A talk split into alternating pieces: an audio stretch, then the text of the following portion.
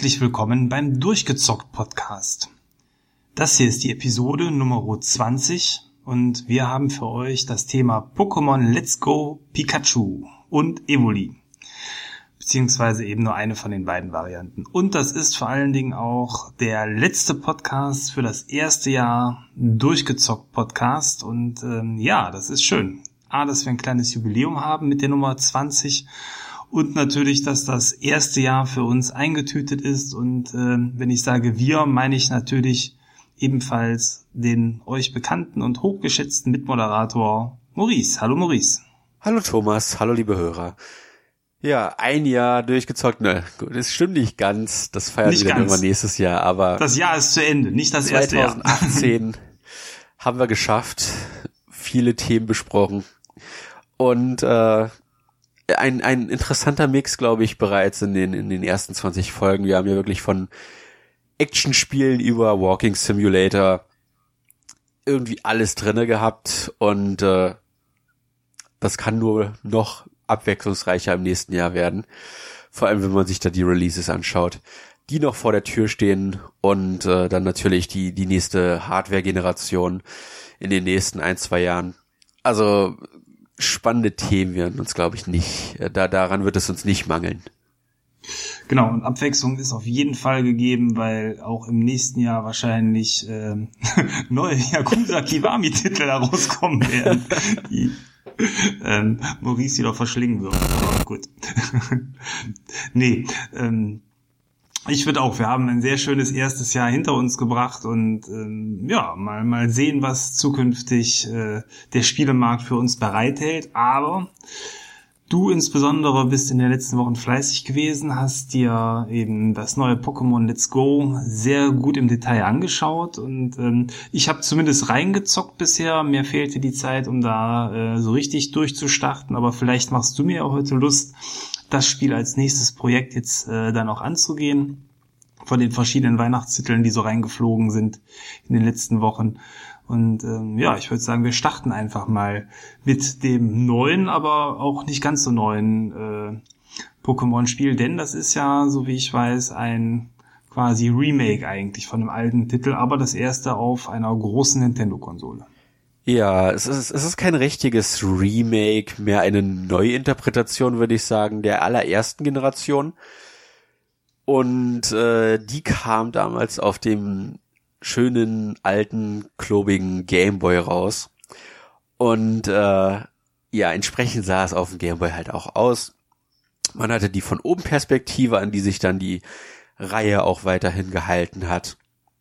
Äh, wir, wir haben ein, ein eine Art von Reise, die uns durch Städte, die mit verschiedenen Routen äh, miteinander verbunden sind, die wir dann besuchen, um Arena-Leiter äh, herauszufordern und äh, dann die die acht Orden zu sammeln, um am Ende dann der Champion dieser Region zu werden. Und daran hat sich echt nichts geändert. Das ist exakt derselbe Ablauf wie vor, was weiß ich, wie viel Jahren. Ich glaube 99, 98 oder 99 kam der erste Teil zu uns. Und äh, das ist ja auch schon fast 20 Jahre, wenn nicht sogar genau 20 Jahre her. Und äh, das, das war auch meine Kindheit, die erste Generation. Ich habe auch die zweite noch sehr intensiv gezockt, aber keine Pokémon-Generation hat mich so gepackt wie die erste. Und entsprechend war ich auch froh, dieses Remake dann zocken zu können, vor allem, weil du es, wie, wie, du schon richtig gesagt hast, das erste Mal auch ein äh, Pokémon auf der großen Konsole ist, sprich man das auch das erste Mal auf dem Fernseher zocken kann. Und äh, es war eine Freude, ein Pokémon-Spiel endlich mal auf der großen Glotze zu, zu zocken. Und Aber es gab doch für Super Nintendo den TV-Adapter für den Game Boy. Mensch. Wenn du Gameboy-Spiele aufbläst, dann sehen die auch nicht besser aus. Also. Nee, das stimmt voll.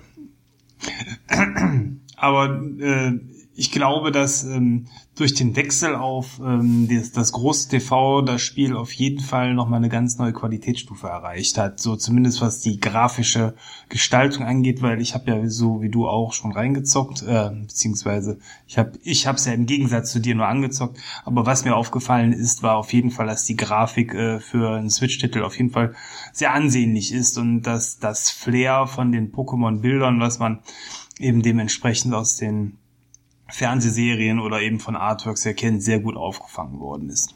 Ja, es ist ein sehr sauberes Spiel, also sprich, äh, es fehlen so ein bisschen, ja, eher andersrum. Es, es gibt zu viele Ecken und Kannen, es ist ein sehr rechteckiges Spiel, dadurch, dass sich das halt an die erste Pokémon-Generation anlehnt, vor allem wenn man jetzt äh, Pokémon Sonne und Mond gespielt hat, was sehr viel natürlicher wirkte vom Design. Aber ich finde dieser, dieser saubere, klare Look und die sehr, sehr starken Farbkontraste, die genutzt werden im Spiel, die machen echt einiges her und es lohnt sich, das Spiel auf dem Fernseher zu spielen. Zumindest mal, um, um gesehen zu haben, wie, da, wie ein Pokémon-Spiel auf dem Fernseher ausschaut. Weil das ist, ist so toll, äh, wenn die Pokémon einem folgen und man das auf dem Switch-Screen spielt, dann sind die Pokémon so klein, dass du die ganzen Details gar nicht ausmachen kannst. Und dann spielst du das auf dem großen Fernseher und du siehst richtig, äh, wie sie sich umschauen und äh, mit, wie, wie, wenn du mit ihnen interagierst und so weiter, kannst du die Gesichtsausdrücke richtig äh, feststellen. Und das ist so, so toll, äh, die, die kleinen Sammelviecher einfach mal auf dem, auf dem Fernseher zu sehen, äh, in ihrer ganzen Pracht, so wie sie gedacht waren. Das, ja, da, da ist echt das Kind in mir wieder hochgekommen, das sich einfach gefreut hat, die alten bekannten Pokémon wieder einfangen zu können. Jetzt hast du gerade schon äh, den Vergleich angestellt äh, zwischen auf der Switch und auf dem Fernseher zu spielen.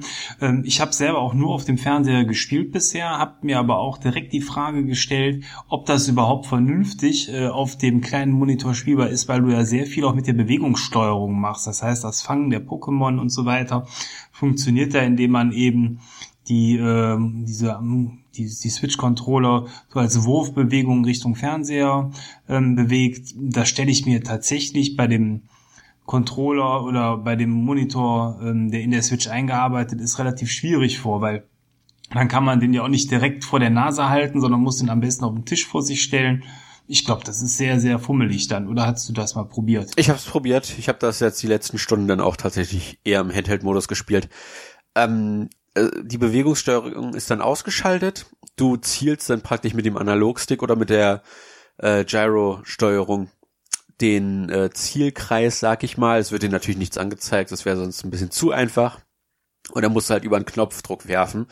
Äh, das macht einiges einfacher, aber gleichzeitig dadurch, dass halt auch diese Bewegungssteuerung drinne ist, also sprich, dass du zumindest damit zielen kannst, ähm, macht's schon ein bisschen wackelig. Vor allem, ich habe ich hab sehr zittrige Hände, dafür kann ich nichts und dann wackelt das Spiel halt die ganze Zeit in diesen Momenten. Äh, tut dem Ganzen aber keinen Abbruch. Ich finde, das macht mit dem Controller auf dem Fernseher mehr Spaß, die Pokebälle richtig zu werfen. Vor allem, wenn man äh, wie, ich glaube, du hast den auch, äh, wie wir beide den Pokéball-Controller benutzt, das Pokéball Plus Accessoire. Und äh, ja, ja, genau. Das äh, ist von der von der Größe her definitiv an Kinderhände angepasst. Aber ich hab's, weil die Batterie davon leider nur drei bis vier Stunden hält, dann gelegentlich auch mal mit dem Joy-Con-Controller spielen müssen. Äh, es funktioniert nur mit einem Controller. Das heißt, es ist ein sehr, sehr einfach zu handhabendes Spiel. Aber der, der liegt echt nicht so gut in der Hand, wenn man den Pokéball Plus äh, zum Vergleich hat. Ja, ich habe das lieber mit dem Pokéball-Controller gespielt, vor allem, weil du dann halt auch so coole kleine Sachen hast, wie wenn du ein Pokémon fängst, dann äh, äh, wackelt der Ball halt, dann vibriert der Controller dabei. Und wenn das Pokémon gefangen wurde, macht es, äh, dann, dann hört man den Ruf dieses Pokémons noch einmal. Allerdings nicht vom Fernseher, sondern vom, vom Controller aus, dass du das halt wirklich in diesem Pokéball gefangen hast gerade. Und das ist so ein kleines, aber feines äh, äh, Detail, was einfach einen noch mehr in diese Pokémon-Welt hineinzieht, vor allem, weil man halt wirklich diesen Pokéball in der Hand hält gerade. Das, das war ein irre tolles Gefühl. Ja, äh, fand ich auch. Also der ist, obwohl er halt von der Größe her für, für Männerhände zu klein ist, äh, trotzdem eine sehr spaßige Art, das Spiel zu steuern. Also ist von der Verarbeitung her auch sehr hochwertig. Also ist jetzt kein, kein Ramsch-Controller, sondern ich fand, ähm, dass der sehr, sehr gut ist. Ob äh, diese gummierte Oberfläche, auf der man drückt, ähm, echte Knöpfe fehlen da quasi. Ähm, ob die für die Ewigkeit gemacht sind, weiß ich nicht, aber letzten Endes äh, reicht's ja, wenn man das Spiel damit einmal spielen kann. Äh, aber äh, der war teuer, vergleichsweise ja. Ich glaube, man hat 20 Euro Aufpreis zahlen müssen für die Edition. Mehr oder sogar. 30. Äh, ja. Äh, und in, insofern ähm, ist das dann aber wirklich auch in die Qualität des Controllers reingeflossen, weil wir wissen alle, die Controller von Nintendo sind arschteuer. Äh, und insofern, ja, gut gemacht. Hätte halt nur ein bisschen größer sein können. Ja. Dass man sich. Äh, Es, das, das Problem ist halt, dass das hauptsächlich für Kinder gemacht ist. Der Analogstick ist zum Beispiel auch sehr viel kleiner als also Ja. der typische Analogstick, sag ich mal, auf dem PS4-Controller. Äh, du merkst schon, dass das definitiv an jüngere Semester, äh, für jüngere Semester designt wurde. Es tut dem Ganzen aber keinen Abbruch. Also ich muss, ich muss zugeben, ich hatte dann gelegentlich Krämpfe in meinem äh, kleinen und Ringfinger und musste die dann immer ganz kurz mal ein bisschen hin und her bewegen. Aber da, ich habe meine drei, vier Stunden damit immer durchgezockt. Und Ich wollte gerade sagen, da der Akku ja auch nicht so ewig hält, äh, sind da Zwangspausen dann Ja. auch ähm, vorgesehen. Ne? Und das, das, wie gesagt, ich finde, äh, die, die Stärken überwiegen die Schwächen. Ja. Äh, du kannst das auch mit Pokémon Go verbinden. Das ist ja die große äh, Fangmechanik, die sie da übernommen haben. Und äh, da kommen jetzt schon so ein paar interessante Features dazu, die du so entweder seit langem nicht mehr in Pokémon gesehen hast oder noch gar nicht. Äh, das eine ist, dadurch, dass du nur die erste Generation an Pokémon hast, ist der Pokédex wieder machbar. Es gibt 153 Pokémon insgesamt. Äh, du kannst, ich glaube, pro Version gibt es so acht exklusive Pokémon. Hinzu kommen vier Tausch-Pokémon und zwei Pokémon, die du nur über Pokémon Go bekommen kannst. Äh, plus Mew, was du nur über den Pokéball Plus Controller bekommst. Wobei ich da aber glaube, dass das auch über Events äh, später dann verteilt wird. Wer das äh, bekommen möchte, aber nicht den Controller kaufen will.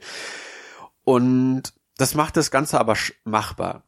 Vor allem dadurch, dass du ja in Pokémon Go auch Mew fängst. Dadurch, dass du im Pokémon Go nicht diese Limitation hast, äh, die, die ganzen Versionsunterschiede zu haben.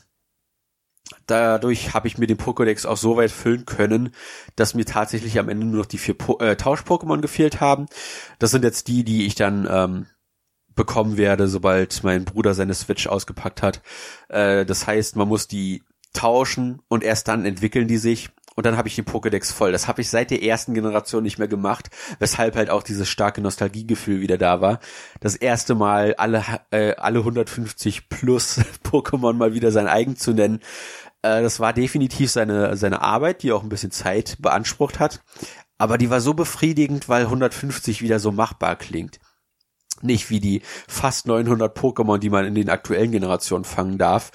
Das das, da, da wird man von der Zahl ja schon erschlagen. Aber 150 ist machbar. Und äh, durch diese Pokémon Go Mechanik, man bekämpft wilde Pokémon nicht mehr, äh, ist dieses Aufleveln auch extremst beschleunigt. Das ist dir sicherlich aufgefallen. Äh, man hat ja seinen Starter-Pokémon, entweder das Pikachu oder das Evoli aus dem titelgebenden, äh, aus der titelgebenden Box jeweils, was man sich ausgesucht hat. Und nach ein paar Kämpfen, das hattest du mir auch schon ges äh, gesagt gehabt, ist das so schnell im Level aufgestiegen und so überpowered, vor allem für den Anfang des Spiels, äh, dass es sich definitiv lohnt für Veteranen auch zu sagen, okay, ich tausche das komplett aus, ich nehme das raus aus meinem, meinem Team und füll das einfach mit ganz niedrig gelevelten Pokémon, weil das Aufleveln so schnell geht. Du kannst Serien von Pokémon fangen, also sprich immer dasselbe Pokémon hintereinander und dadurch kriegst du Multiplikator über Multiplikator. Äh, Leute haben Tutorials ins, ins Internet gestellt, nach einer Woche oder so, wie du neun- 99.999 Erfahrungspunkte praktisch im, im Laufschritt machen kannst. Und damit kriegst du deine Pokémon so schnell hochgelevelt, äh, dass, dass das echt keine Schwierigkeit darstellt, irgendwas zu entwickeln oder kampfbereit zu machen, weil das einfach so schnell vonstatten geht, dass das einen Spielfluss hat wie kein anderes Pokémon. Äh, das stimmt. Das ist ein nettes Feature von diesem Pokéball, dass man den eben mitnehmen kann und dann als Schrittzähler quasi das Pokémon dann dementsprechend dann hochlevelt. Das geht ja mit der normalen ähm, Fernbedienung oder mit dem normalen Switch-Controller dementsprechend nicht. Ja. Erklärt vielleicht auch deswegen noch ein bisschen die kleinere Größe, lässt sich dann besser mitnehmen, ne, so eine Kugel. Wenn man die, äh, anstatt wenn man jetzt so einen Tennisball großen Controller hätte. ja, ich habe ich hab das einmal gemacht, das Ding mitzunehmen.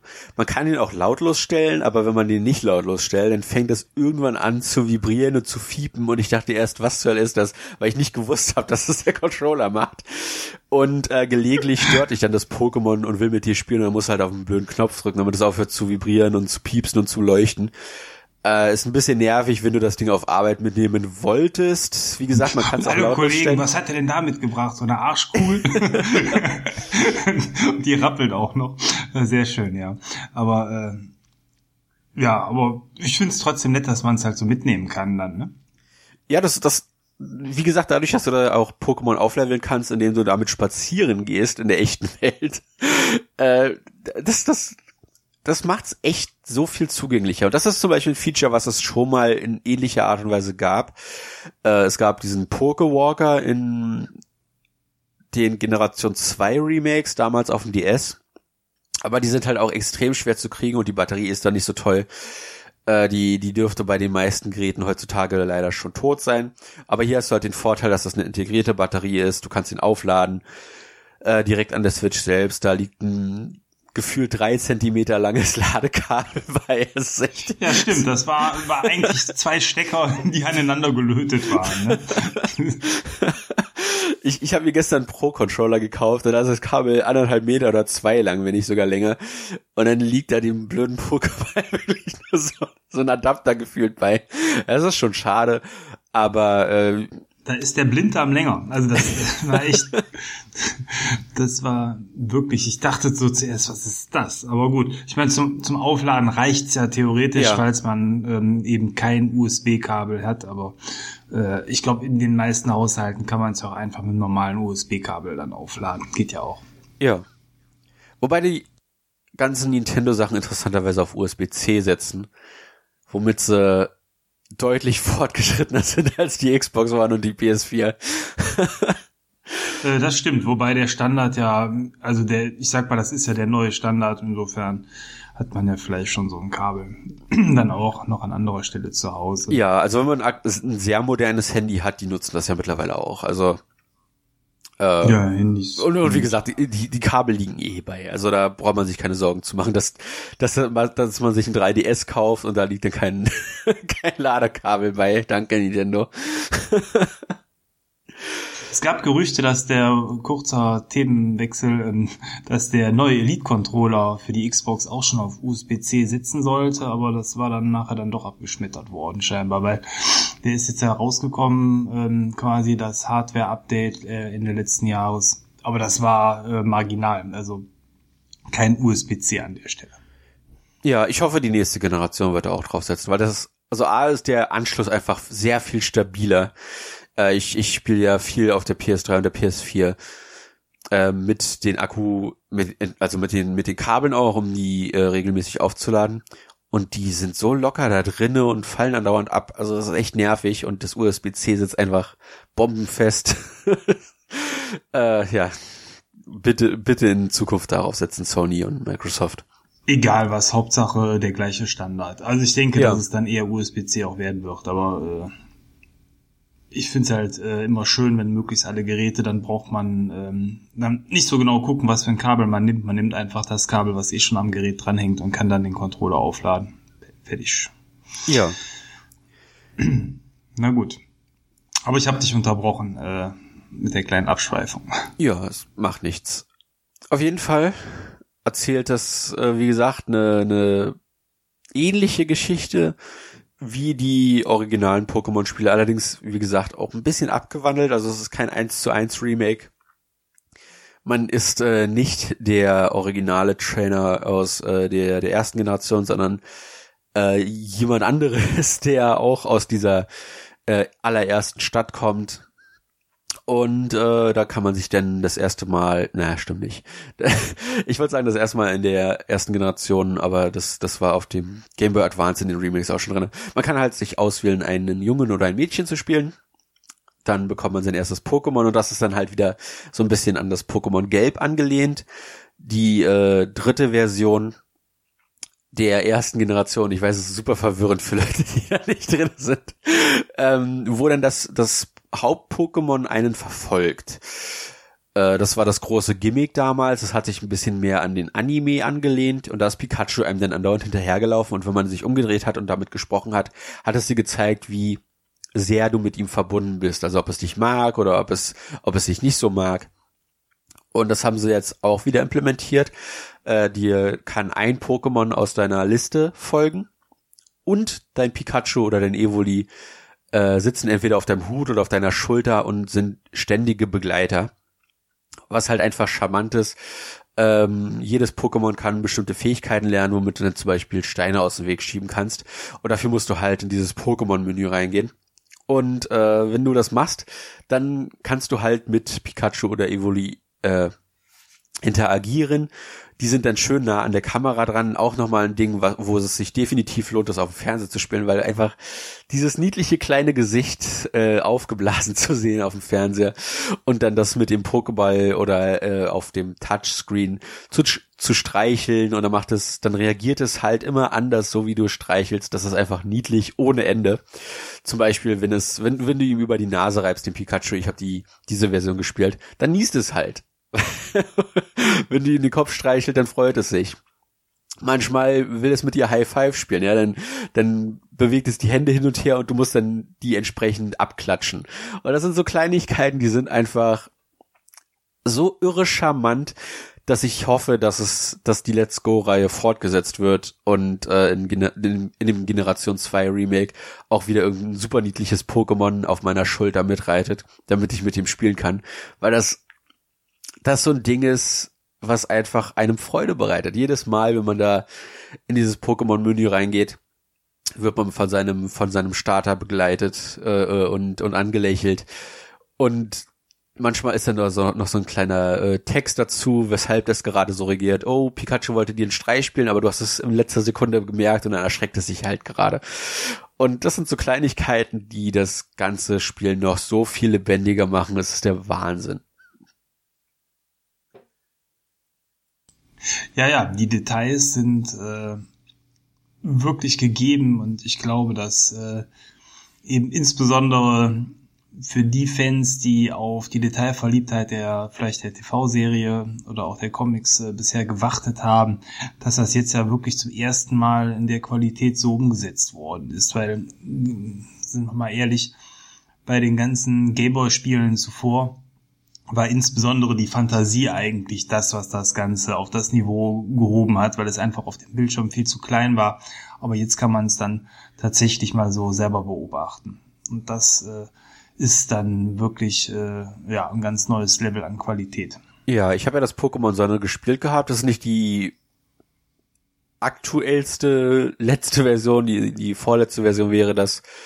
Aber da siehst du die Pokémon halt auch nur im Kampf oder wenn du in, äh, in den ähnlichen Modus, sage ich mal, gehst, wo dann an das Pokémon rangezoomt wird. Aber das ist vom, vom, von der Vielfalt, die du damit interagieren kannst, nicht ansatzweise so tiefgründig wie, wie das, was du in Let's Go, Pikachu und Evoli machen kannst. Äh, du kannst es dann zum Beispiel in Sonne und Mond, was hier interessanterweise fehlt, nach einem Kampf irgendwie ähm, wenn das vergiftet wurde, kannst du ihm dann Gegengift verabreichen, direkt dann halt mit dem Stylus das raufschieben. Das sind so Kleinigkeiten, die sind nett gewesen, aber die haben mich in Pokémon Sonne und Mond eher gestört, weil ich das Gefühl hatte, dass mir das Spiel das jedes Mal aufzwingen möchte, äh, auch wenn ich ja keinen Bock drauf hatte, hat das mir immer diese blöde Einblendung gezeigt. Aber hier kannst du damit interagieren, wenn du Lust hast. Äh, das, du, du hast, du hast keine äh, Nachteile davon, wenn du es nicht machst, aber du kriegst ein paar Vorteile, wenn du es machst, die dann halt, wie gesagt, auch in den Vorgängern schon drinne waren. Also es ist nicht alles neu, was ich hier erzähle. Und äh, das sind so, das sind so Dinge, die, die summieren sich halt. Was sie zum Beispiel drinne haben das erste Mal, ist die Abwesenheit von Zufallsbegegnungen mit den Pokémon, sondern die laufen diesmal wirklich im Feld herum und sind damit lustigerweise lebendiger als die Menschen, die in der Stadt rumstehen, weil die die laufen echt selten darum. Es ist ein bisschen schade, dass die dass die äh, Figuren so so steif in der in der Pampa rumhängen, während die Pokémon völlig lebendig äh, durchs hohe Gras schlendern. Äh, ist schon ein seltsamer Kontrast, aber dass die Pokémon übers Feld laufen, ist einfach der Wahnsinn. Vor allem, weil Pokémon äh, äh in einer Vielzahl auftauchen, wie sie das in den Vorgängern nicht gemacht haben. Also du kannst im späteren Spielverlauf die äh, dritte Evolutionsstufe von deinen Startern finden zum Beispiel und die fliegen dann im Himmel rum und dann kannst du die einfangen. Das war vorher nicht der Fall. Also was du da für, für Pokémon finden kannst, äh, das, das, ist, das sind alles so die Dinge, die dazu beitragen, dass du deinen Pokédex wirklich voll bekommen kannst. Das Spiel gibt dir so viele Hilfestellungen, sag ich mal, um da möglichst viele Pokémon und auch möglichst verschiedene Pokémon einzusammeln, äh, dass, dass das einfach eine Freude ist, immer in ein neues Gebiet reinzukommen und zu sehen, okay, was gibt es hier für neue Pokémon? Oh, äh, wenn ich hier eine Kette an, also eine, eine, eine äh, Fangkette zusammenstelle, was für seltene Pokémon können dann auftauchen. Ich habe mein komplettes Playthrough aufgenommen und ich habe einmal nach einem Kangama gesucht. Da habe ich eine ungelogene ganze Stunde für gesucht, aber als ich es dann gefunden habe, war das so befriedigend, äh, weil weil ich wusste, wo es auftaucht, aber es hat eine extrem niedrige Chance aufzutauchen und dann bist du am Aneinanderreihen von von Fangketten und du hoffst, bitte, bitte ist das nächste Pokémon, was jetzt auftaucht, dieses Pokémon, was ich gerade suche. Und wenn es dann endlich da ist und du weißt, okay, ein weiterer Pokédex-Eintrag ist gefüllt, das ist äh, befriedigend ohne Ende. Und wie gesagt, ich brauche nur noch die vier Tausch-Pokémon und dann habe ich es geschafft. Es ist, es ist so toll zu wissen, dass man ein Pokémon mal wieder komplettieren kann, ohne um, um 20 Ecken zu gehen. Äh, es ist eine, eine wahre Freude äh, sie alle zu schnappen. So ist ja auch der Titel des Spiels. Ja. Schnapp sie dir alle. Ähm, ich frage mich immer, ob ähm, Nintendo in irgendeiner Form bereut, wie die ähm, Tiere vor gut 20 Jahren dann benannt worden sind, weil die Übersetzungen sind ja landesindividuell. Und so Sachen wie Ratzfatz sind auf jeden Fall witzig. Ähm, ich frage mich nur, ob die da heute immer noch mit glücklich sind, aber ich glaube, eine Änderung der Namen ist sowieso ausgeschlossen. Ich glaube, da würden die Fans amok laufen, wenn die klassischen äh, Pokémon-Namen auf einmal aus irgendeinem Grund vielleicht internationalisiert oder angepasst würden. Ja, und ich, ich schaue ja viele Let's Play, äh, beziehungsweise mittlerweile nicht mehr, aber ich habe viele Let's Plays geschaut und ich kannte von einigen Pokémon echt nur noch die englischen Namen. Also jetzt in der ersten Generation geht's, äh, dadurch, dass ich das dadurch, dass die Pokémon halt meine Kindheit waren, habe ich alle Namen noch gekannt. Aber so ab Generation 2 aufwärts, da, da sind dann so Namen dabei, wo mir aus irgendeinem Grund nur noch der englische einfiel. Und äh, es ist halt natürlich ein bisschen ärgerlich immer, äh, dass, dass die Namen angepasst sind, aber gleichzeitig gibt ihnen das halt auch sehr viel mehr Charme, weil die, die Namen ja schon auch nicht immer, aber oft ein kleines Wortspiel sind, äh, dass das dann bestimmt auch den Kindern Freude bereitet. Und äh, ich, ich finde es halt auf der einen Seite schön, aber auf der anderen Seite durchaus auch äh, verständlich, wenn das immer eine ne, ne bisschen Verwirrung verursacht, wenn man über Pokémon spricht und gerade nicht weiß, äh, welche Pokémon gemeint sind, weil das jemand anderes halt als ein anderes Viech kennt. Das ist immer etwas ärgerlich, aber gut, äh, jetzt nichts, dem ich hinterher trauere. Man kann es ja zur Not auch auf Englisch stellen, wenn man das braucht. Das stimmt. Umstellen geht immer, aber äh, da ich auch Pokémon Go auf dem Handy in Deutsch gespielt habe, sind mir dann da auch die deutschen Namen geläufig gewesen. Ja. Äh, wenn man mit Pokémon Go seine Pokémon herübertauscht. Man kann leider nicht hin und her tauschen, das geht nur in eine Richtung, sprich vom Handy auf die Switch und nicht andersrum. Äh, dann kriegt man eine, eine Wunderbox oder so heißt die, die man alle sieben Tage einmal öffnen kann. Daraus entspringt dann Meltan. Äh, wenn man 400 Meltan Bonbons gesammelt hat, dann bekommt man, äh, dann kann man das entwickeln zu Melmetal. Und das habe ich ungelogen erst vor zwei Tagen vor dieser Aufnahme geschafft, äh, weil sie den Bonbon-Counter verdoppelt haben für die letzten paar Tage. Und das heißt, für jedes Pokémon, das man gefangen hat, hat man sechs bekommen. Und für jedes, was man verschickt hat, hat man nochmal äh, einen zusätzlich bekommen. Das heißt, man konnte insgesamt acht äh, Bonbons pro Meltan bekommen. Und da sie auch die Meltan-Anzahl pro Box erhöht haben, das waren ursprünglich zehn pro Box, äh, seit zwei, drei Wochen sind es äh, so 20 bis 25, je nachdem, wie viel Glück man hat. Äh, man kann ordentlich Meltan sammeln und äh, muss da kein Vierteljahr für grinden, sondern das geht nach so zwei, drei Wochen. Hat man das zusammen und äh, es ist einfach cool gewesen äh, zu sehen, dass ich das geschafft habe und das dann direkt auch äh, auf Pokémon Let's Go kopiert und damit die Meisterball gefangen. Äh, weil, wie gesagt, weil das so befriedigend ist, mal wieder einen kompletten Pokédex zu haben. Äh, was auch cool ist, man hat die ganze originale Musik natürlich äh, neu eingespielt, neu orchestriert. Allerdings hat man auch ein paar Spiel, äh, ein paar Musikstücke übernommen für Bereiche, die vorher keine individuelle Musik hatten, beziehungsweise für die, die sie geändert haben, äh, wo dann zum Beispiel Pokémon Go Musik nochmal neu interpretiert wurde, wenn du in diesem Go Park gehst, ich weiß gerade nicht, wie der, wie der richtig heißt.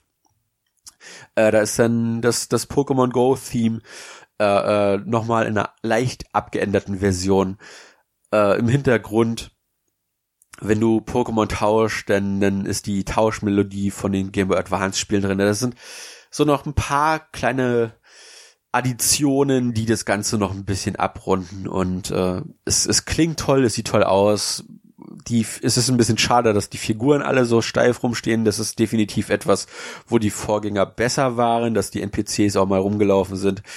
Äh, ich hoffe, dass das wird in der nächsten Generation Generation 8, die ja für nächstes Jahr angekündigt ist, nochmal deutlich erweitert, dass sich die Welt auch lebendiger anfühlt, weil das ist so, was Kritikpunkte angeht, da ist echt nicht viel Grund zur Beschwerde. Die Leute hatten sich ja im Vor Vorrein äh, darüber aufgeregt, dass das zu einfach werden wird.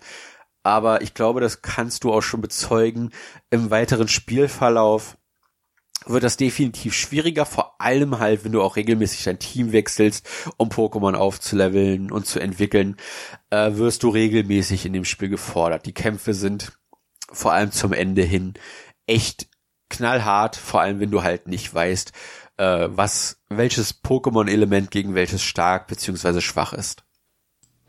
Genau, das war auch meine Feststellung schon bei den weiterführenden Trainerkämpfen, dass einfach, wenn du, ähm, wie ich als jemand, der überhaupt keine Ahnung davon hat, ähm, daran geht, das Spiel erklärt da auch zu wenig. Das heißt, da ist dann ähm, Ausprobieren so ein bisschen angesagt, welches Pokémon besonders gut mit welcher Attacke funktioniert und ja, also da war ich dann eigentlich schon auch gefordert an der Stelle. Das war dann nicht äh, wie das berühmte Messer, was oder warme Messer, das durch Butter schneidet, sondern da kam dann auch Gegenwind an der Stelle. Und wer sagt, das ist zu einfach, der wird wahrscheinlich sich sehr gut in der Materie auskennen. Und dann kann ich mir natürlich schon vorstellen, wenn dieses Schere Stein Papier Prinzip äh, verinnerlicht ist, dass man dann direkt die richtigen Pokémon setzt mit den passenden Attacken und ähm, ab dann war es wiederum auch kein Problem. Also der, der Kampf war quasi nur so lange spannend, äh, wie ich nicht wusste, was ich machen muss. Ja, und das ist, das ist etwas, was halt alle Pokémon-Spiele gemacht haben. Äh, wenn du einmal weißt, was gegen was effektiv ist, dann ist jedes Pokémon-Spiel einfach. Ich habe dieses Jahr äh, zwei, äh, die letzten zwei 3DS-Teile nachgeholt. Das Omega Rubin und das Pokémon Sonne hatte ich gespielt. Und in allen drei Spielen, also inklusive dem Let's Go, die, die sind irre einfach. Also das, das ist nicht schwer. Es ist, es ist fordernd, wenn du ein nicht gut angepasstes Team hast, aber es ist trotzdem alles machbar. Und die Leute haben sich im Vor, wie gesagt, vorher aufgeregt, dass das zu einfach wird. Das ist das Pokémon-Spiel mit den wenigsten Tutorials. Du kriegst ja wirklich nichts erklärt, wie du schon gesagt hast. Äh, die Einleitung dauert fünf Minuten und dann, dann bist du, wirst du auf die Welt losgelassen.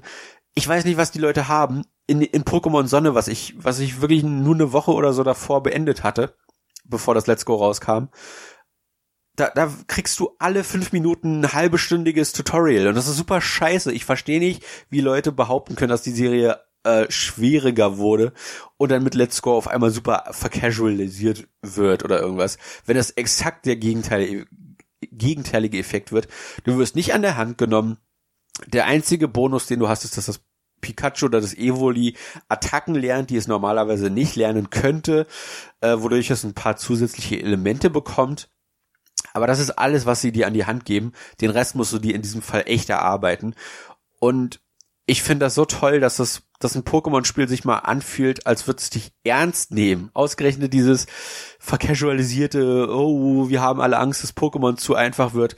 Ausgerechnet dieses Pokémon ist das, das forderndste Pokémon der, der letzten fünf bis zehn Jahre, keine Ahnung, wie lange äh, äh jetzt die, die DS-Generation her sind.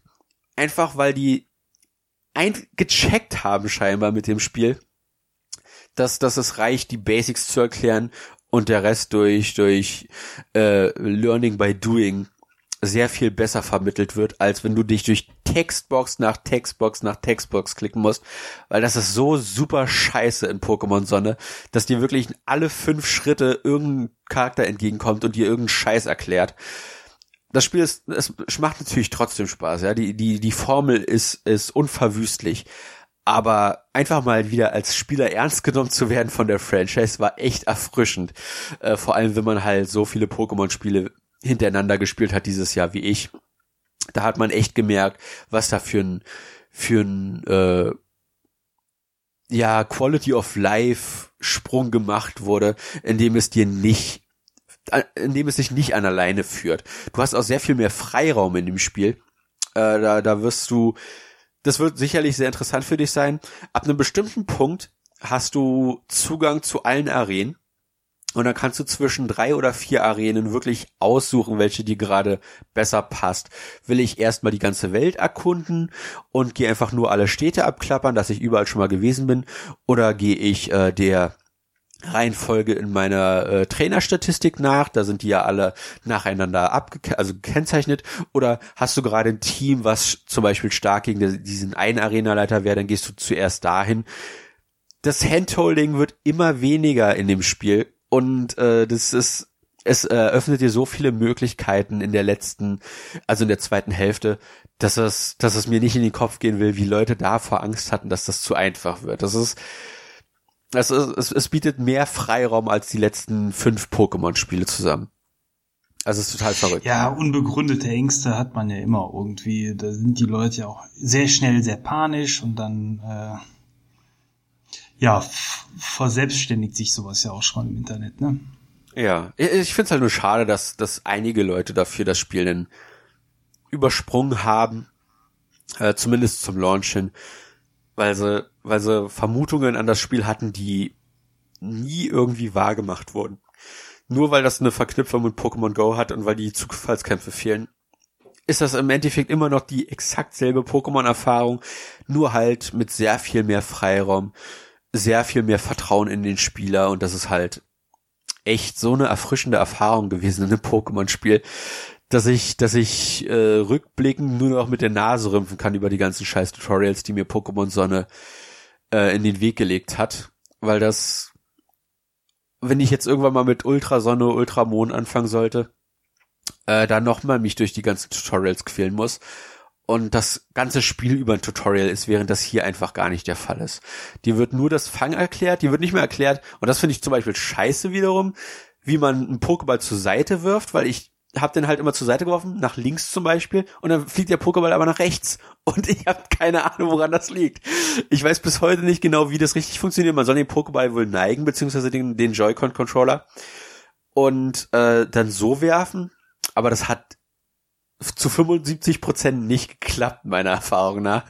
Und das sind dann zum Beispiel Sachen, die im Handheld-Modus sehr viel einfacher funktionieren, weil du da halt, wie gesagt, mit dem Gerät selbst zielst oder mit dem Analogstick. Aber das sind, wie gesagt, die Kritikpunkte, die ich habe an dem Spiel, sind Peanuts. Das ist die Erfahrung, hat so einen schönen Spielfluss. Das Pokémon einfangen macht so viel Spaß. Ich habe Shinies das erste Mal in der Welt gefunden. Ich habe, glaube ich, drei Shinies einfach durch Zufall gefunden. Äh, das sind Pokémon mit einer speziellen Farbkombination. die äh, eine sehr, sehr geringe Chance haben aufzutauchen. Äh, damals war das 1 zu 1000, äh, Quatsch, 1 zu 8000 noch was, dann wurde es später reduziert zu 1 zu 4000, was jetzt auch nicht großartig besser ist. Und wenn du das, ähm, wenn du diese Fang-Kombos machst, kannst du das reduzieren auf 1 zu 100 oder so. Und ich habe das zwar gemacht, da sind aber nie Shinies gekommen, wenn äh, ich diese Kombos gemacht habe. Ich habe einfach so drei Shinies gefunden und das hat sich so belohnt angefühlt, durch die Welt zu schlendern und dann tatsächlich mal diese super raren Pokémon zu sehen, äh, weil sie ja auch auf der Oberwelt anders äh, farblich markiert sind. Und äh, das, das war schön. Also wie gesagt, die, die Erfahrung an sich ist so so mitreißend, dass ich es für zwei, drei Wochen nicht loslassen konnte und heute immer noch wieder mal einlege, alle zwei, drei Tage, um nur ein bisschen Geld zu farmen, äh, um ein bisschen mehr Pokémon aufzutrainieren weil ich habe es immer noch nicht komplett durchgespielt. Es gibt so viel Content in dem Spiel äh, äh, mit den Meistertrainern. Man kann die äh, man kann Rot, Blau und Grün noch herausfordern, was ich auch noch nicht gemacht habe, weil ich meine Pokémon da äh, zusätzlich noch auf Level äh, auf einen passenden Level gebracht haben will. Man kann wie gesagt den Pokédex füllen, das ist machbar. Das habe ich fast geschafft. Ich habe alle Items gekauft, alle äh, Kleidungsitems für Pikachu alle, an, ansonsten auch alles gefunden, gefangen, was nicht nied- und nagelfest ist. Und äh, trotzdem ist da noch so viel vor mir, dass, dass ich einfach weiß, dass ich bis zum nächsten Pokémon-Spiel noch einiges zu tun haben werde und äh, Let's Go meine Switch nicht verlassen wird. Dann hat das Spiel ja alles richtig gemacht bei dir. Wie gesagt, bei mir war es so, ich habe es angespielt und dann erstmal äh, zugunsten von anderen Spiele, die mich äh, mehr gefesselt hatten, beziehungsweise wo ich wusste, die will ich auf jeden Fall vorab spielen dieses Jahr noch. Ähm, denen hatte ich den Vorzug gegeben, wie zum Beispiel eben Spider-Man für den letzten Podcast. Ähm, aber ich werde es auf jeden Fall noch weiterspielen. Diese Shinies, waren da so Sterne drüber oder irgendwie sowas? Oder woran erkennt man die? Ja, ich weiß nicht, ob das Sterne sind, aber die, die haben so einen glänzenden Schweif, wenn sie auf der Oberwelt sind und äh, wie gesagt eine andere Farbgebung. Und wenn du in die Reihen läufst, dann tauchen Sterne auf. Vielleicht okay, hast du das tatsächlich auch schon mal gesehen. Ich, ich, nee, ich glaube, so eins habe ich auch schon, ja. Ja, siehst du, und, und du wusstest das vermutlich nicht mal. Nee, ich wusste so, es nicht, deswegen so frage ich gerade. Hm. Ich, ich habe ich hab so viele Pokémon-Spiele davor gespielt, wo die, wo die auch schon existieren, aber ich habe kein einziges gesehen, ja, in den, in den 100 Stunden, die ich in die 3DS-Teile gesteckt habe, zusammen. Jeder Teil hat so 30 Stunden gedauert. Und das, dann, dann spiele ich das Let's Go für 30 Stunden und ich habe drei gefunden schon, ohne Probleme. Und wenn man den Pokédex voll hat, kriegt man äh, eine, ein Item, was die Shiny-Rate noch zusätzlich reduziert. Das heißt, man kann die tatsächlich noch einfacher dann finden. Also die, die haben so viel dran gesetzt, dass das Spiel zugänglicher wird auf eine Art und Weise, die nicht, die dich nicht an die Hand nimmt. Es ist einfacher, durchs Spielprinzip, aber nicht einfacher, weil es dir alles erklärt oder vorwegnimmt.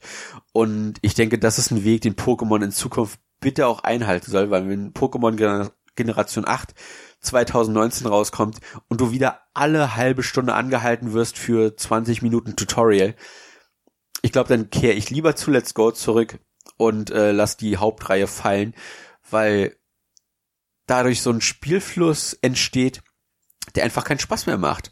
In, in, wenn du gesehen hast, wie es besser funktionieren kann. Und äh, da hoffe ich, dass das äh, die Pokémon Company, die äh, Game Freak heißen ja die Entwickler, dass die die richtigen Lektionen aus Let's Go ziehen und die Stärken, die das Spiel hat, definitiv in die nächste Generation mit übereinnehmen, anstatt schon wieder alles fallen zu lassen und das Rad schon wieder neu erfinden müssen, was sie ja leider Gottes andauernd machen. Und ich hoffe, dass sie da diesmal ein bisschen mehr Konsistenz haben, dass ein bisschen äh, gezielter sich rauspicken, was funktioniert hat, was nicht funktioniert hat und dann das so auszugleichen, dass es halt auch im nächsten Pokémon-Spiel einen Spielfluss hat, ähnlich wie Pokémon Let's Go, einfach weil das so so spielerfreundlich ist auf eine Art und Weise, wie Pokémon schon lange nicht mehr war. Ja, ich glaube, da hast du jetzt einiges zu Pokémon gesagt. Ähm, hast den Hörern äh, ordentlich Lust darauf machen können. Wer generell an dem Thema interessiert ist, Äh, sollte also in den Switch-Titel jetzt einfach einmal reinschauen. Ähm, hast du noch irgendwas, was du abschließend sagen möchtest zu Pokémon oder bist du durch? Äh, ich bin soweit durch. Also ich, ich habe sehr gerne gespielt. Ich kann dir auch nur ans Herz legen, weiter zu zocken. Es ist, es ist sehr süchtig machend, den Pokédex zu füllen nach und nach. Und äh, ich hoffe, dass jeder, der das Spiel spielt, auch seine Freude damit haben wird und sehen wird, dass es nicht nicht dieses vercasualisierte Pokémon ist, vor dem sich alle gefürchtet hatten, sondern dass es ein, ein ernstzunehmendes Pokémon ist, äh, dass das hier und da vielleicht ein bisschen anders gebalanced ist, als man es kennt, aber es gerade dadurch so frisch und anders wirkt und zockt unbedingt auf dem Fernseher. Es ist eine tolle Erfahrung, Pokémon auf dem Fernseher zu zocken. Ja, dann kommen wir gleich zum Outro. Vorweg schon mal, das Outro diesmal ist etwas anders als bei den letzten Podcasts oder wie wir es normalerweise machen, wo wir eigentlich immer so einen Rückblick geben wollen auf das, was äh, in den letzten zwei Wochen passiert ist, spieletechnisch abseits des Hauptthemas. Ähm, in dem Fall wollen wir euch heute einen Jahresrückblick geben und auch unsere Top-Titel krönen, so wie wir es äh, auch am Ende des letzten Podcasts schon angekündigt haben. Insofern freut euch auf das Outro. Ich sag mal bis gleich.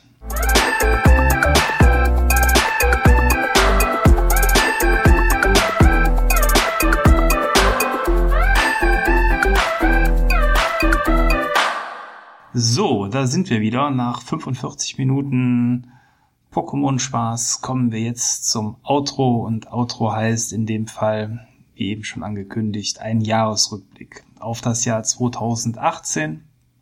Anders als in den vergangenen Jahren haben wir uns diesmal dagegen entschieden, eine große Top 5 Liste für verschiedene Bereiche zu machen, für uns als Moderatoren, aber auch eben für euch als Zuhörer, wo dann bestimmte Themenbereiche aufgegriffen sind, vielleicht auch mit Soundtracks und ähnliches, sondern wir haben uns überlegt, äh, wir sind jetzt äh, ein Zwei-Mann-Team. Zwei-Mann-Team heißt aber auch, dass wir dieses Jahr zu ganz vielen Themen, die uns am Herzen gelegen haben, bereits ausführliche Podcasts gemacht haben. So werdet ihr auch gleich unsere Top-Spiele in den Podcasts äh, mit Sicherheit wiederfinden.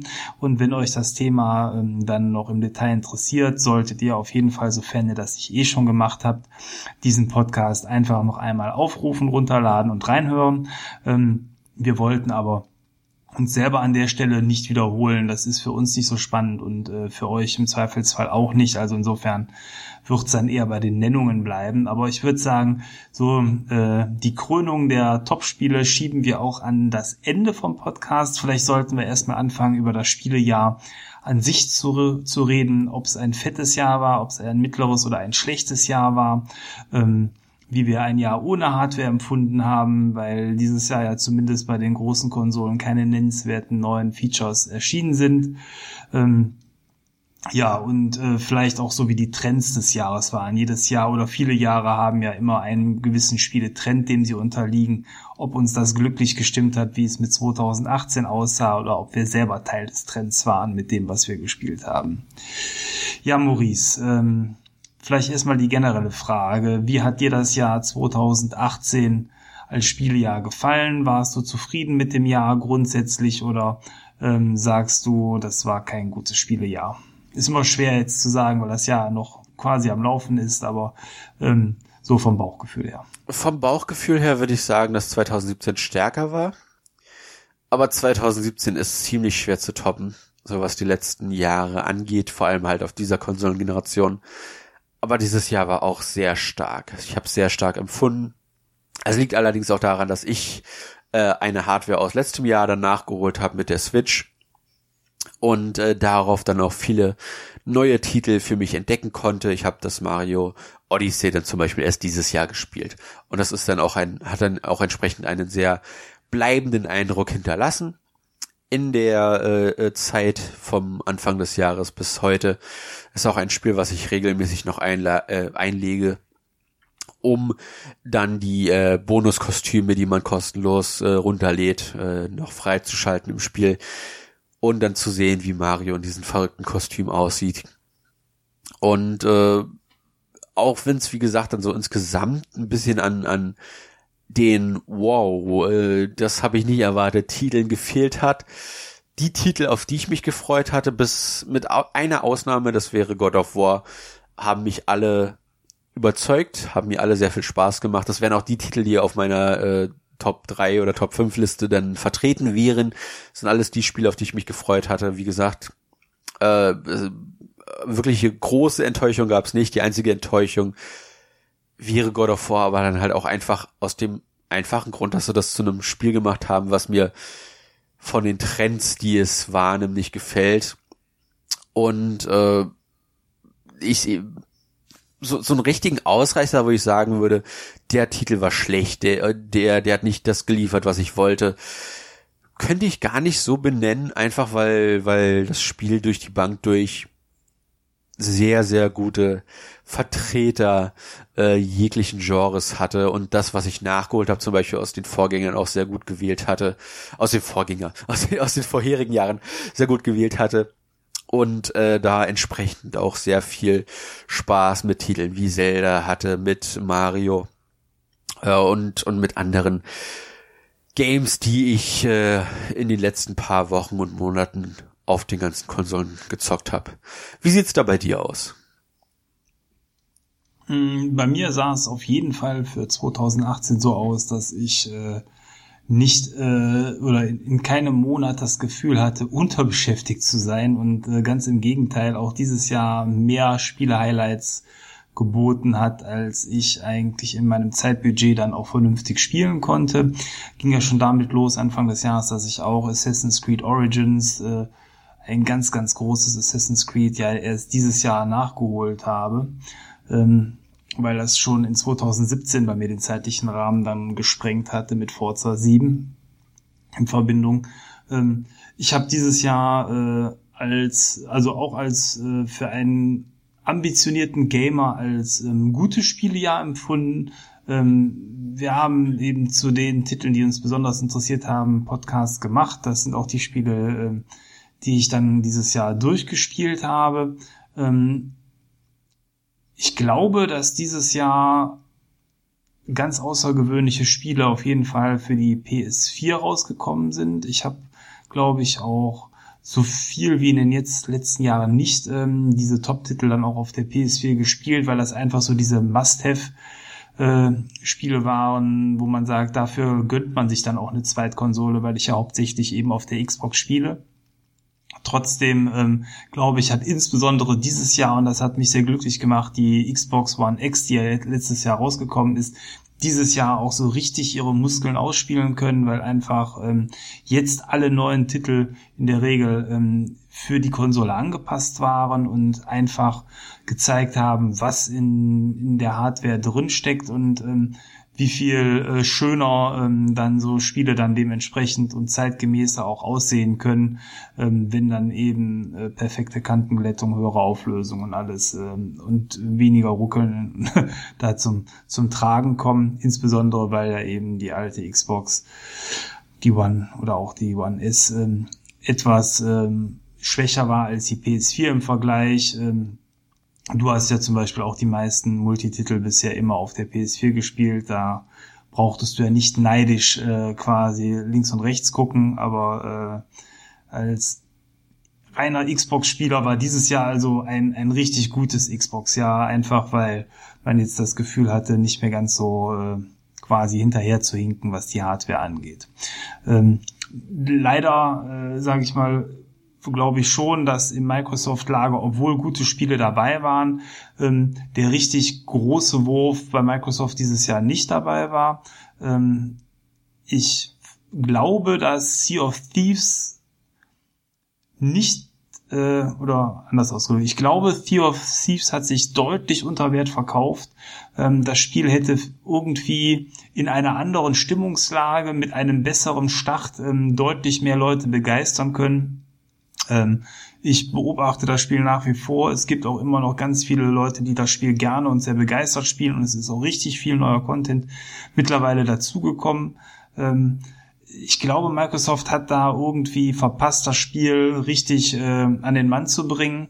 Obwohl es ja, und das ist das Feature, was ich dieses Jahr mit am besten fand, äh, von vornherein im Xbox Game Pass mit drin war. Ich halte den Game Pass für eine ganz, ganz tolle Sache, wenn man ähm, günstig äh, also vergleichsweise günstig an sehr, sehr viele Spiele kommen möchte und dass Microsoft hier auch zukünftig eben nachlegt durch die vielen neuen Studios, wird die Sache noch weiter aufwerten. Insofern war für mich quasi das Feature des Jahres auf der Xbox eigentlich da mit der Game Pass. Ähm, wo jetzt auch zuletzt so Sachen wie Mortal Kombat X und so drin waren, wo ich reingespielt habe, da hätte ich sonst, glaube ich, im Leben nicht reingeschaut. Aber äh, ja, könnte man jetzt auch nochmal sich lustig prügeln. Ja, also abschließend, äh, ja, für mich war das Jahr äh, ausreichend, ähm, ausreichend unterhaltsam. Äh, als Microsoft-Fan hat mir der richtige Kracher dieses Jahr gefehlt, obwohl eben gute, gute, wirklich gute Titel dabei waren. Ähm, wenn man so will, als äh, wenn man da, das äh, wird ja immer gerne gesucht, wenn man einen Sieger für dieses Jahr heraussuchen wollte, wäre das, glaube ich, in dem Jahr, muss ich mit Tränen im Auge sagen, die PlayStation beziehungsweise Sony, die einfach die stärksten Titel an den Mann gebracht haben, einfach weil äh, ja, weil diese Exklusivtitel so ähm, qualitativ ungeschlagen eigentlich da an der Stelle erstmal für sich alleine da standen. Ja. Maurice. Ja. Also ich finde, alle drei hatten ihre, ihre Highlights dieses Jahr. Äh, selbst wenn da dann halt Titel dabei waren, die mich zum Beispiel nicht interessiert haben, wie halt, was du schon gesagt hast, das Sea of Thieves. Es, ich glaube, selbst wenn ich mir den Game Pass gönnen würde, ich würde es einmal einlegen und dann nicht wieder. es ist leider einfach nicht die Art von Spiel, auf die ich mich freue aber äh, das, das Forza Horizon 4 äh, hat mich endlich auf den Trichter gebracht, dass ich mal den dritten nachholen sollte. Ich, ich bin ja immer so ein, ein Horizon-Titel hinterher. äh, hat ja erst vor kurzem den Zweier nachgeholt. Da freue ich mich jetzt auf den dritten und der, der vierte, der hat ja auch schon den ersten DLC bekommen, interessanterweise. Also das geht doch echt fix ja. bei den Spielen. Auf der Switch, äh, wie gesagt, äh, ich habe jetzt das Smash Bros. angefangen massig Content zum Freischalten. Äh, das wird noch dauern, bis ich alle Kämpfer da freigeschaltet habe. Auf der PlayStation 4 habe ich jetzt den, den Spider-Man, den letzten DLC nachgeholt. Du kannst auf jeder Konsole derzeit da, das finden, wonach es dir, wonach es dir lieb ist. Und klar, äh, da, da gebe ich dir recht, Sony hat den, den Vorteil, dass sie ihre äh, First- und Second-Party-Spiele meistens, wie auch schon in der PS2-Generation, auf die zweite Hälfte des Konsolenzyklus legen, wodurch du halt dann halt wirklich gefühlt im Halbjahrestakt ein bis zwei starke Titel kriegst. Äh, nächstes Jahr ist zum Beispiel dann Anfang Februar, nee Quatsch, Februar oder März, äh, das, das, dieses Zombie-Spiel, wo mir jetzt gerade der Name nicht einfällt, Days Gun ist es, glaube ich. Ein halbes Jahr hm, später ja, genau. können wir vielleicht mit, mit Ghost of Tsushima rechnen oder vielleicht haben sie dann eine andere Überraschung parat.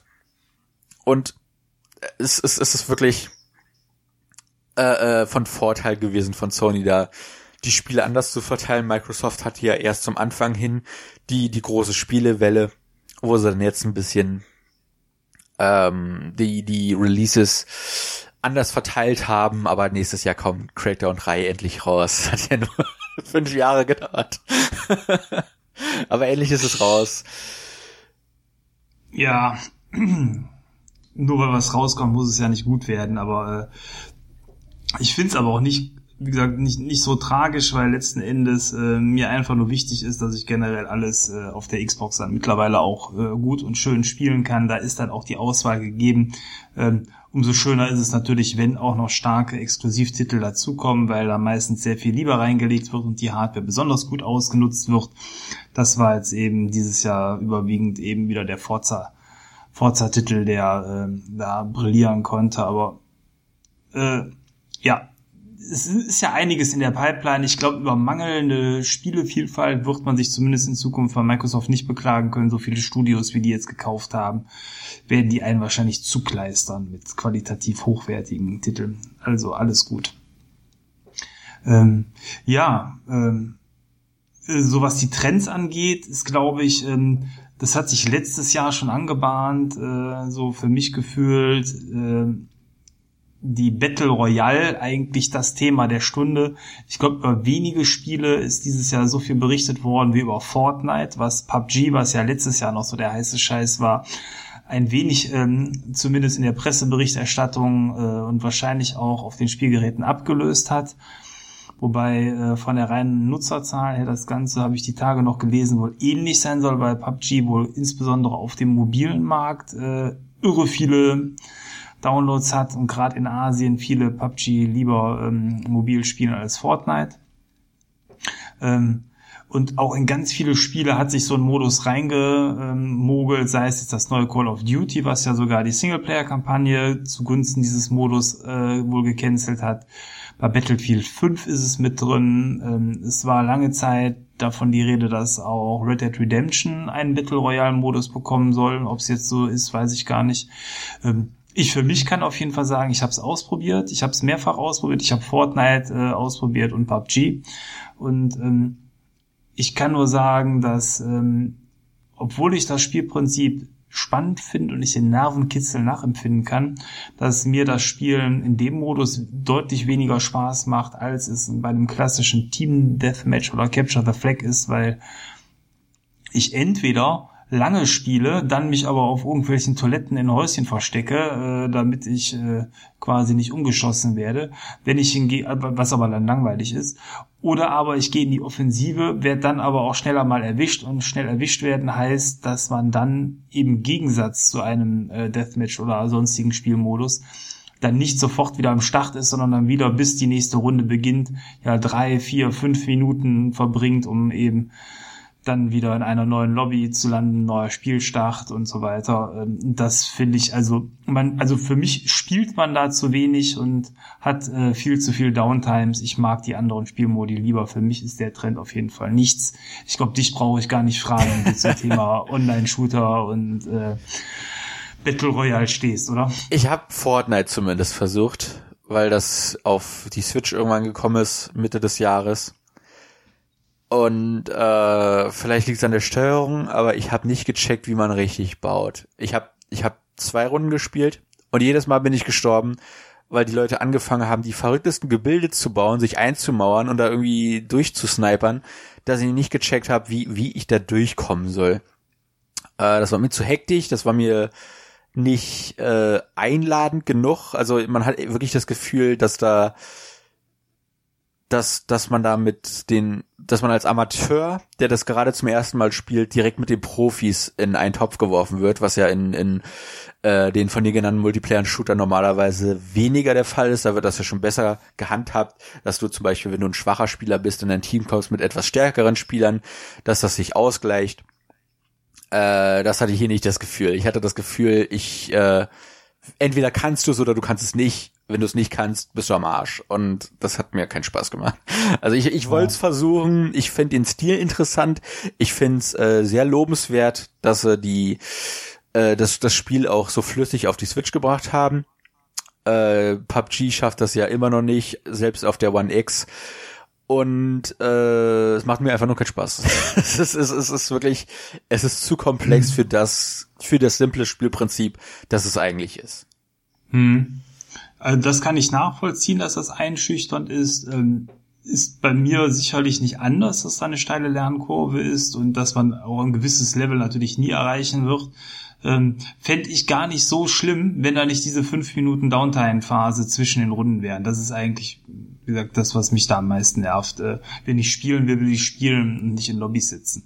Äh, und das ist eben unausweichlich bei einer steilen Lernkurve. Äh, dass du am Anfang häufig stirbst und äh, da sehe ich aber auch keine Besserung irgendwie, weil irgendwie, wenn du offensiv bist, das sehe ich ja auch bei einem Battlefield, dann sterbe ich halt immer wieder in regelmäßigen Abständen, dann will ich aber dann eben dann nicht danach aus dem Spiel rausfliegen. Aber gut, äh, das war jetzt so der große Trend für dieses Jahr, glaube ich, im, im Spielebereich. Ähm, fallen dir noch Trends ein, die äh, dieses Jahr prägend waren. Ich fand jetzt gerade sowas wie Companion-Apps oder Mobile ist eigentlich gefühlt äh, weniger ein Thema dieses Jahr gewesen, zumindest was die klassischen Spiele angeht. Ich habe auch ähm, nicht den Eindruck, dass ähm, jetzt EA oder Ubisoft eine große Casualisierung dort gestartet hat äh, auf äh, Mobile-Geräten, sondern eigentlich äh, ja sich das Thema zumindest äh, jetzt nicht weiter verstärkt hat, sondern äh, wenn überhaupt auf gleichbleibendem Niveau geblieben ist. Ja, eher ein Trend, den EA letztes Jahr ruiniert hat, dass der tatsächlich zurückgegangen ist, sind die äh, Microtransactions. Das ist so ein die Thema. Boxen. Die, die, zum Beispiel. Ne? Ja, die sind dieses Jahr ja. definitiv stark in den Hintergrund gerückt. Äh, klar gibt's die noch. Klar äh, kannst du dir immer noch Zeugs kaufen für alle möglichen Spiele, vor allem halt Multiplayer-bezogene Spiele. Äh, wie halt zum Beispiel das Fortnite, wo du dir halt Skins und so weiter kaufen kannst. Aber die sind dieses Jahr nicht so penetrant und aggressiv gewesen wie letztes Jahr halt mit dem Paradebeispiel Battlefront 2. Äh, selbst da haben sie ja krass zurückgerudert und dieses Jahr äh, massig kostenlosen DLC wie versprochen rausgehauen. Ich glaube, EA hat es echt geschafft, diesen Trend zu, so zu ruinieren, dass sie zumindest dieses Jahr alle stillgehalten haben. Keiner sich getraut hat, da irgendeinen super aufregenden Scheiß irgendwie reinzuhauen, wo sich dann wieder die ganze Welt drüber aufregt. Äh, in, ich weiß gerade gar nicht, wo das war, in irgendeinem europäischen Staat. Ihr wisst schon, wer, wer gemeint ist. Ich meine, Belgien war es, ne? Äh, mein Kopf will mir auch Belgien sagen, aber ich bin mir nicht hundertprozentig sicher. Äh, ist das ja so, schon so weit gekommen, dass einige, äh, einige äh, Mobile-Apps äh, nicht mehr dort spielbar sein werden ab nächstem Jahr. Äh, Square Enix hatte letztes Jahr den Support für Final Fantasy, irgendein Final Fantasy Mobile Spiel, wo du halt auch äh, Lootboxen kaufen kannst, angekündigt, dass der fallen wird dort. Und äh, ich hätte nichts dagegen, wenn mehr Länder nachziehen, so dass sich das dann gar nicht mehr lohnt, diese Spiele überhaupt in Entwicklung zu schicken, weil das sind oft einfach billig hingeklatschte Spiele, äh, die möglichst viel Profit mit Skins, äh, Figuren und so weiter und so fort machen sollen. Aber ich bin schon froh, dass wir zumindest auf der auf der richtigen Schiene sind und dieser Trend dieses Jahr stark, stark nachgelassen hat. Ja, das kann man wohl festhalten an der Stelle.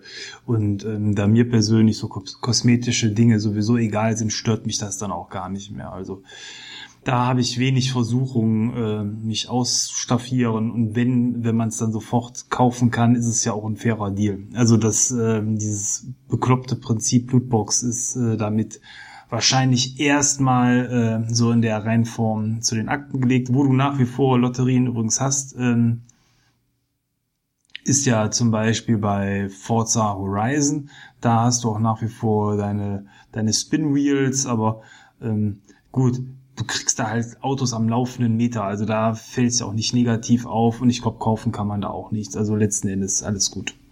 Ja, ja, wie gesagt, also klar, der Trend ist nicht weg, aber er ist definitiv äh, abgeschwächt, sag ich mal, in einer Art und Weise, ja. die zumindest dieses Jahr sehr verträglich war. Das stimmt. Ja, ähm, dann sind wir, glaube ich, soweit. Wir können mal an die Top-Spiele uns heranwagen oder möchtest du noch irgendwas anderes zum letzten Jahr äh, sagen? Nein, nicht wirklich mehr. Also, wie gesagt, für mich war dieses Jahr sehr Switch-fokussiert, interessanterweise. Äh, hätte ich nicht gedacht. Äh, die Ankündigung hat mich ja sehr abgeschreckt. Ich habe auch entsprechend ja ein Jahr gewartet mit dem Kauf. Äh, ich bin sehr froh, das Gerät zu haben, aber die Schwächen, die ich letztes Jahr schon gesehen habe, als es angekündigt wurde am Anfang des Jahres, äh, sind definitiv immer noch da. Und ich habe mir, wie gesagt, gestern Pro-Controller gekauft. Wie, wie, alle Controller kosten mittlerweile 60 Euro, aber wieso? wieso liegt der verdammten Konsole kein normaler Controller dabei? Es muss ja kein Pro-Controller sein. Es macht eine, eine vereinfachte Version davon, die vielleicht nicht so teuer ist wie das Ding. Aber ich finde 60 Euro für einen Controller ist echt happig. Und ich muss je, ich stehe jedes Mal davor, wenn ich einen neuen Controller brauche und denke mir, oh, ist, ist mir das wirklich wert? Ich könnte mir ein ganzes Spiel dafür kaufen, wenn nicht sogar zwei oder drei. Und äh, ich brauchte den jetzt für Smash Bros., aber wenn das nicht rausgekommen wäre, dann hätte ich mir den wahrscheinlich immer noch nicht gekauft. Ändert was an den Control Controllerpreisen. Das, das ist der nächste Aufruhr, den ich haben möchte. Beschwert ja. euch alle über Controllerpreise, bitte. Also ich finde immer ein äh, guter Controller ähm, bereichert den Spielspaß ungemein, weil die einfach gut in der Hand liegen und häufig besser verarbeitet sind. Ähm, wo ich ganz bei dir bin, ist die Frage, ob die so teuer sein müssen, wie die sind, weil ähm, der, wenn du da 60 für bezahlt hast, war schon günstig, weil ich glaube, der kostet normalerweise ja sogar 70 Euro, ne? oder zumindest habe ich die damals noch zahlen müssen zum Release. Ähm, und da ist ja noch lange nicht das Ende der Fahnenstange erreicht. Also mit Blick in Richtung Elite-Controller für die Xbox, ähm, da liegt man ja je nach Angebot oder nicht sogar schon bei 100 bis 150 Euro für so einen Controller. Ähm, die PS4 schießt da sogar noch den Vogel ab, äh, wobei ich die Preise da nicht so ganz im Kopf habe. Aber da sind ja Dritthersteller, die die eigentlich ja nur bringen, diese Elite-Controller. Ähm, was äh, meine ich bisher dann immer noch ein Schippchen teurer war, so 10, 20 Euro nochmal als der Xbox-Controller. Und ähm, ich weiß nicht, äh, ja, ob da die große Abzocke stattfindet oder ob das Hardware ist, die dermaßen robust sein muss und ähm, ja qualitativ hochwertig sein muss, dass diese Preise einfach gegeben sind. Keine Ahnung, kann ich nicht abschätzen, aber ähm, ich finde auch äh, es, oder sagen wir so, es wäre wünschenswert, wenn die Qualität einfach auch zu einem schlankeren Preis angeboten werden könnte. Und ich habe einfach die Hoffnung, dass da nicht die Firmen äh, riesige ja, Gewinnspannen haben an der Stelle. Das ich bin leider schade. ich bin leider zu zynisch dafür. Vor allem, weil Microsoft ja jedes Jahr auf der E3 zwei Milliarden neue Farbmuster und so weiter anbietet äh, war es dieses oder letztes Jahr, wo du dir se sogar selbst die Farben zusammenstellen konntest, der, der Schale, der Sticks und so Ach, weiter und so fort. Und schon lange. Ja, ich, das ist für mich ein Zeichen, dass es so günstig für sie ist, aber so viel gekauft wird, dass sich das rentiert, jedes Jahr da 50 Controller auf den Markt zu werfen, weil alle Sammler irgendwie aus irgendeinem Grund dahinter sind. Also äh, ich habe es tut mir leid, die das jetzt im Podcast sagen zu müssen, aber deine, deine alte Xbox One durch eine One S ersetzt, weil ich die für 90 Euro bekommen habe letztens und äh, die war neu. Da, da habe ich dann gesagt, okay. Und da liegt dann halt auch ein Controller bei. Und dieses Gesamtpaket Konsole und Controller hat mich 90 Euro gekostet neu wo sind, wo kommen da die 60 Euro Controller her? das, ist, so irre ärgerlich. Äh, ja. Wenn ich einen zweiten Controller haben will, muss ich, muss ich fast den Konsolenpreis, den ich bezahlt habe, schon wieder hinlegen. Und äh, das ist einfach, das ist eine Überlegung jedes Mal. Ist es mir wert, 60 Euro für einen Controller auszugeben oder hole ich mir dafür nicht lieber zwei, drei Spiele äh, und habe dann damit meinen Spaß, aber muss halt alleine spielen? Ich hatte einen Deal gesehen, Forza Horizon 4 mit einer One S für 100 Euro. Also jetzt kann man natürlich sagen, Software hat eigentlich keinen Wert, wenn sie bei liegt, aber auch das zeigt ja, da ist ein 60 Euro Spiel, ein 60 Euro Controller und eigentlich eine, weiß ich nicht, gefühlt mindestens ja eigentlich immer noch 200 Euro Konsole im Normalpreis und das alles für 100 Euro, ja. Irgendwo äh, scheinen die Gewinnspannen da scheinbar gegeben sein, zu sein, ja. Ja. Gut. Aber äh, dem Ganzen entnehme ich, also dein Favoritenspiel für dieses Jahr könnte von der Switch kommen oder äh, oder auch äh, nicht? Ich, ich bin gerade am überlegen, wenn ich meine Top 3 durchgehe. Äh, ja, es ist, es ist auf jeden Fall ein Switch dabei. Ein, ein Switch-Spiel dabei. bei deinem einem Top-Spiel ist eins dabei. Bei, bei nee. meinen drei. Also ich hätte drei Favoriten. drei Favoriten. Ja, dann schieß mal los. Äh, das sind alles Spiele, über die wir tatsächlich Podcast gemacht haben, weshalb wir halt die Überlegung hatten, dass da keine große Folge drum zu stricken. Äh, ich habe jetzt keine feste Reihenfolge. Das Einzige, wo ich glaube ich sagen würde, dass das meine Nummer eins wäre, einfach weil ich es dreimal durchgespielt habe, wäre Spider-Man. Äh, dann hat mich äh, das Pokémon natürlich begeistert. Das, das wäre dann der, der Switch-Titel. Und jetzt fällt mir der dritte Titel gerade nicht ein. Ich hatte den die ganze Zeit auf der Zunge. Ich wollte den, ich wollte den extra aufheben. Und jetzt fällt er mir nicht ein. Äh, Spider-Man, Pokémon und was hatte ich denn noch gespielt dieses Jahr? Verdammt. Erzähl du erstmal deine Top 3. Ich, ich überlege gerade. Wahrscheinlich Yakuza Kiwami. Yakuza 6. Yakuza 6 war es, genau. Ich weiß nicht, wieso der mir nicht eingefallen ist. Aber Yakuza 6 war ein schöner Abschluss der Reihe. Und wie gesagt, über alle drei haben wir Podcasts gemacht. Also ich hätte da nichts Neues erzählen können. Äh, keine feste Reihenfolge. Ich wüsste jetzt wirklich nicht, was ich, wem ich da den Vorzug geben würde. Aber ich sage jetzt einfach mal, Spider-Man ist meine Nummer eins. Einzig für den Fakt, dass ich es dreimal durchgespielt habe. Hm. Ja, war war ja auch ein tolles Spiel, kann ich so nur unterstreichen. Äh, hat mir auch sehr viel Freude gemacht beim Spielen. Hört in den Podcast, äh, wenn ihr da mehr zu wissen wollt. Ja, bei mir äh, überraschenderweise dieses Jahr hat es ein PC-Spiel auf den ersten Platz auf jeden Fall geschafft. Äh, Shroud of the Avatar, ein sperriges, schwer zugängliches äh, Spiel, das auf jeden Fall seine Ecken und Kanten hat und ganz bestimmt auch nicht für jeden ein Top-Titel ist. Für mich persönlich war es aber das Top-Spiel des Jahres. Einfach weil äh, es den Geist der Ultima-Serie für mich wiederbelebt hat, weil es ähm, durch dieses teilweise schwerfällige von mir verlangt hat, dass ich mich sehr intensiv damit beschäftige. Äh, das Spiel nimmt einen ja nicht so wirklich an die Hand in allen Aspekten, wie ihr auch im Podcast gehört habt.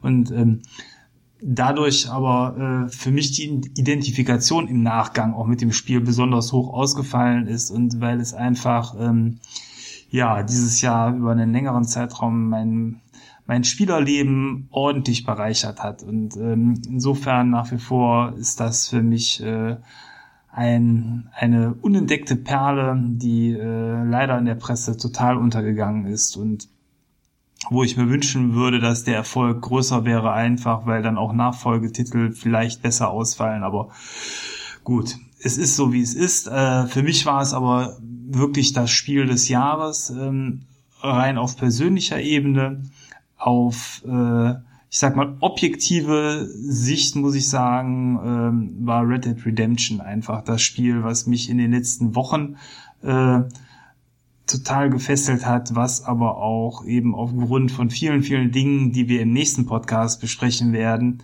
ähm, total gefesselt hat und was, glaube ich, äh, insgesamt das ganze Medium auch wieder auf ein neues Niveau gehoben hat, weil einfach so viele Dinge in dem Spiel besonders gemacht worden sind, was man vielleicht so geballt an einem Ort in der Qualität bisher noch nicht hatte, wo ich sage, äh, rein objektiv gesehen äh, und ja, große Überraschung in diesem Jahr. Ich glaube, viele äh, haben es ähnlich gesehen oder viele ähm, ja, Magazine und ähnliches, ist einfach Red Dead Redemption 2 der Titel wahrscheinlich, der dieses Jahr so richtig gerockt hat. Ähm, für mich persönlich war God of War, War oder Spider-Man auch ein gutes Spiel, aber eben jetzt nicht so, dass ich sage, äh, das hat mich total weggehauen. Forza Horizon 4, was in den vergangenen Jahren, oder Forza war ja immer so mit meinem Lieblingsspiel, hat dieses Jahr auf hohem Niveau äh, etwas schlechter abge, abgeschnitten äh, als in den vergangenen Jahren. Deswegen hat es da auch fürs Treppchen nicht gereicht und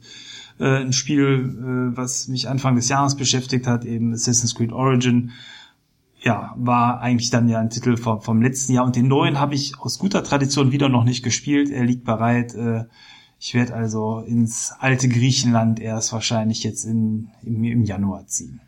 Ja. Ja, so eine, so eine richtige Enttäuschung hatte ich dieses Jahr dann aber an der Stelle eigentlich auch nicht. Also Gut, die Spiele kauft man in der Regel auch nicht, ne? Ja. Äh, dass Gut. man irgendwas weglegt, ist. Mich ja. hat halt das God of War enttäuscht. Das kann ich nicht abstreiten.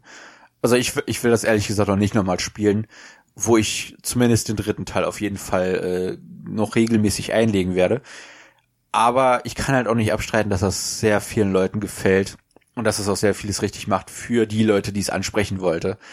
Ich finde es halt trotzdem schade, dass man eine Reihe so komplett ummodeln musste dass ihn mit dem, mit dem namensgebenden Spielprinzip auch irgendwie nichts mehr zu tun hat. Ich finde es sehr schade, dass God of War seine Identität aufgegeben hat, um der breiten Masse zu gefallen. Und ich würde schon sagen, dass es eine Enttäuschung ist, äh, aber eine Enttäuschung, die für viele ja funktioniert zu äh, funktioniert zu haben scheint.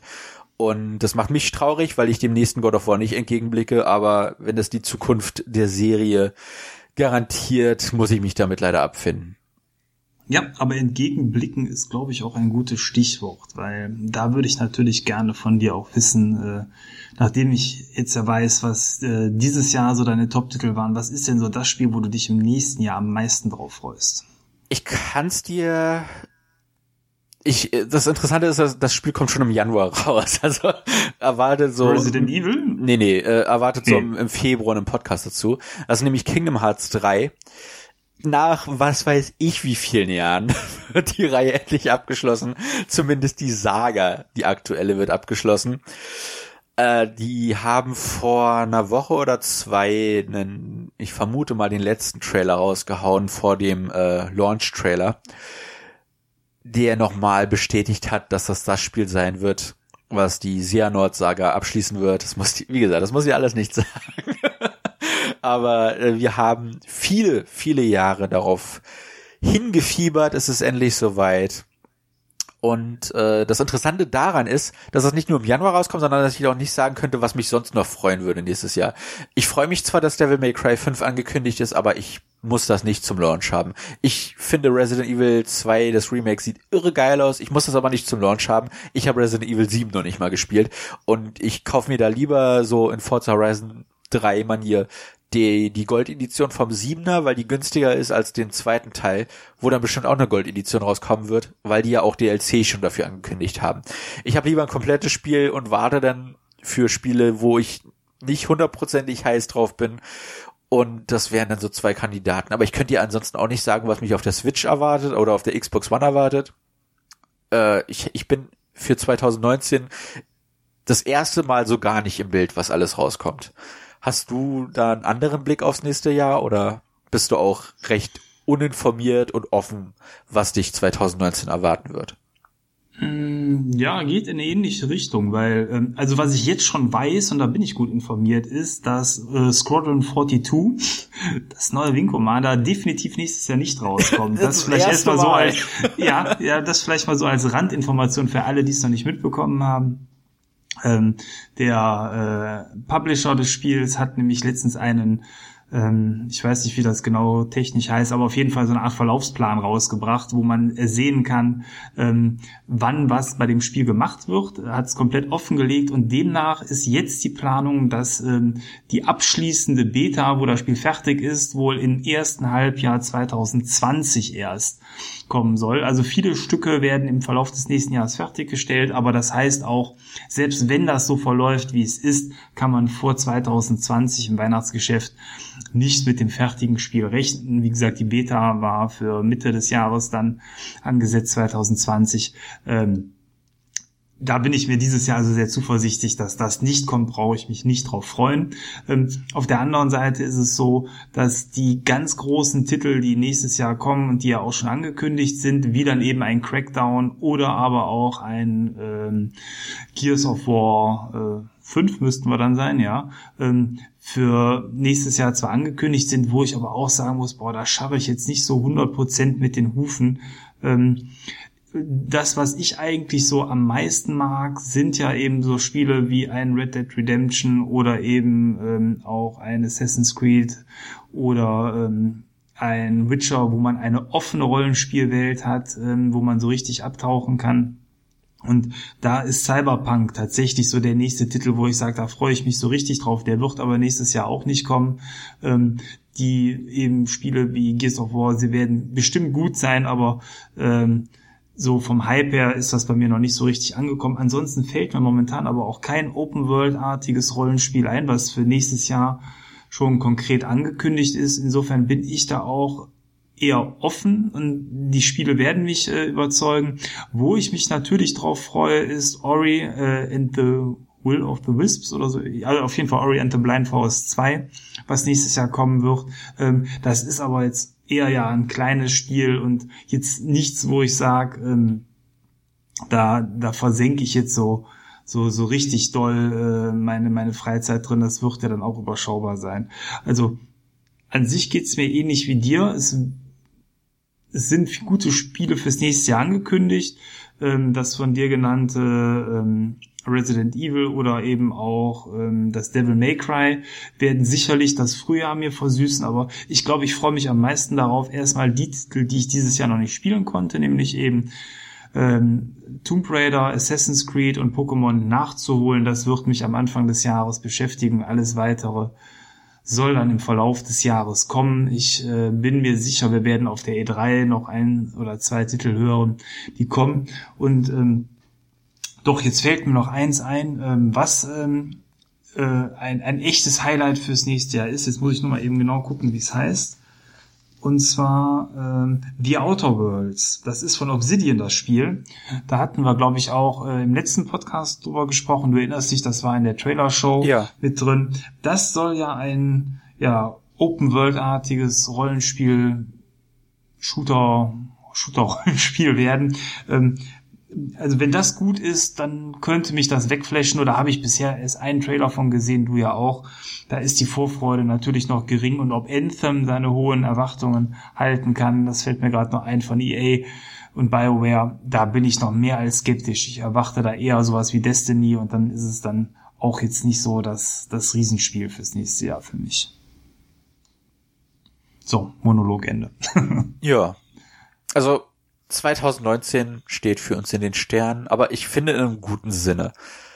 Die letzten zwei Jahre waren so vollgepackt mit Titeln, auf die man sich freuen konnte. Und es, es tut mal gut, äh, für mich zumindest mal nicht zu wissen, was jeden Monat rauskommt. Ich habe mir dieses Jahr, also für 2019 auch, diesmal nicht Urlaub für die E3 genommen. Entweder habe ich da frei oder nicht. Ich muss das diesmal nicht mitverfolgen, vor allem weil Sony ja eh schon gesagt hat, sie werden da nie, äh, nicht da sein. Und das meiste sind halt eh nur Trailer, die man sich dann im Nachhinein noch angucken kann. 2019 werde ich, werd ich mich mal zurücklehnen, die E3 nicht live mitverfolgen, die Spiele auf mich zukommen lassen. Das Einzige, wie gesagt, ist direkt im Januar, wo ich weiß, das muss ich dann direkt dann zum Launch haben. Alles andere warte ich die Reaktion ab und guck mal, was auf mich zukommt.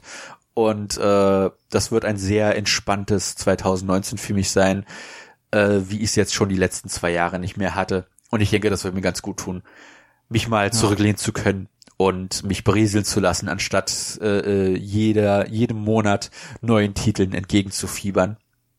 Äh, ich denke, das ist auch was, was Gaming ganz gut für sich hat, ist, dass man halt äh, auch immer wieder mal Titel für sich entdeckt, die einem so gar nichts gesagt haben oder Titel, die einen überrascht haben, äh, mit durch die Berichterstattung.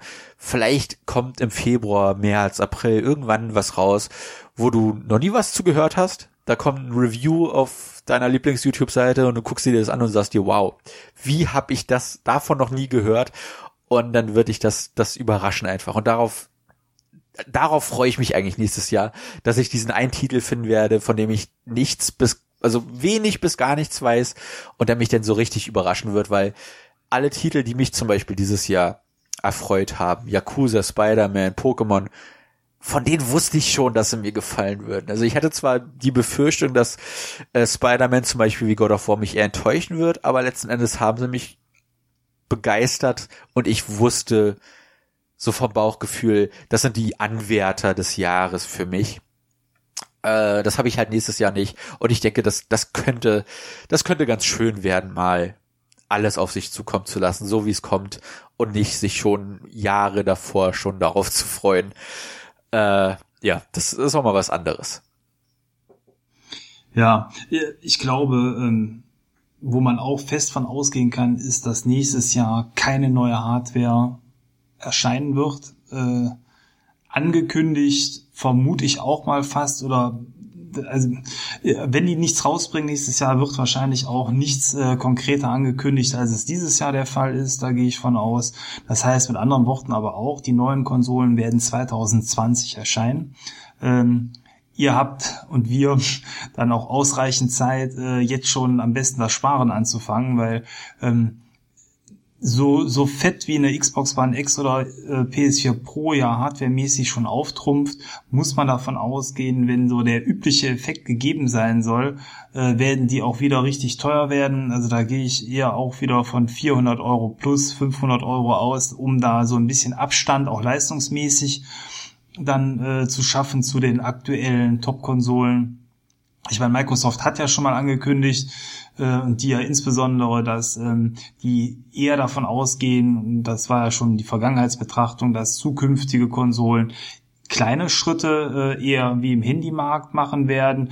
Sprich, äh, die neue Konsole muss jetzt dann nicht wieder dreimal, viermal stärker sein, fünfmal als äh, eben eine One X. Aber selbst wenn man die 6 äh, Teraflop dann nur auf 10 oder 12 Teraflops heben will, heißt das, dass da schon dementsprechend teure Hardware verbaut werden muss und das gilt natürlich für eine PS4 Pro genauso. Ähm, SSDs sind immer noch ein Thema, ähm, die in den aktuellen Konsolen fehlen, die aber auch den Preis aktuell noch ordentlich nach oben schieben. Also ich gehe davon aus, äh, neue Konsolen werden irgendwo eben bei 400 bis 500 Euro liegen. Da ist dann wiederum auch die Schmerzgrenze, hat man ja damals bei der PS3 gesehen. Ähm, und insofern, ja, macht es sicherlich Sinn, wenn man dann äh, zum Start in 2020 hin dabei sein will, äh, am besten sich jetzt schon mal so ein bisschen was zurechtzulegen, damit man da nicht böse überrascht wird, weil dass die Konsolen kommen, steht fest und äh, ja, der geneigte Gamer kann ja so schlecht warten in der Regel. ja, ich, ich weiß nicht, diese Generation habe ich keine Konsole zum Launch gekauft. Also die PS4 nicht, äh, letzte Generation eigentlich auch nicht. Äh, wenn ich ehrlich bin, habe ich noch nie eine Konsole zum Launch gekauft, bis auf die PS Vita und das ist ja ein Handheld. Das zähle ich jetzt mal nicht mit. Aber die PS4 warst du doch sehr, sehr nah. Ja, halt. Nicht? So wie bei der Switch, also ein Jahr danach. Und klar, die ah, hat dann okay. immer noch Vollpreis gekostet, aber da waren dann auch langsam die Spiele raus. Und ich hätte also wenn die jetzt 2020 kommen würden und äh, Ghost of Tsushima und Last of Us auch noch auf der PS4 erscheinen, wie das ursprünglich angekündigt wurde, und es zum Launch halt wieder recht dröge sein sollte, was ich, wo ich hoffe, dass beide, also Sony und Microsoft davon gelernt haben, äh, dass dass äh, das nicht so ideal ist, sag ich mal, wobei Microsoft ja definitiv einen stärkeren Launch hatte, was Spiele angeht. Das also wenn, wenn da nicht die Launch-Spiele da sind, wo, so fünf Stück oder so, wo ich sagen würde, wow, die muss ich zum Launch spielen, dann warte ich auch wieder ein Jahr, dann warte ich halt bis 2021 und da habe ich kein Problem mit.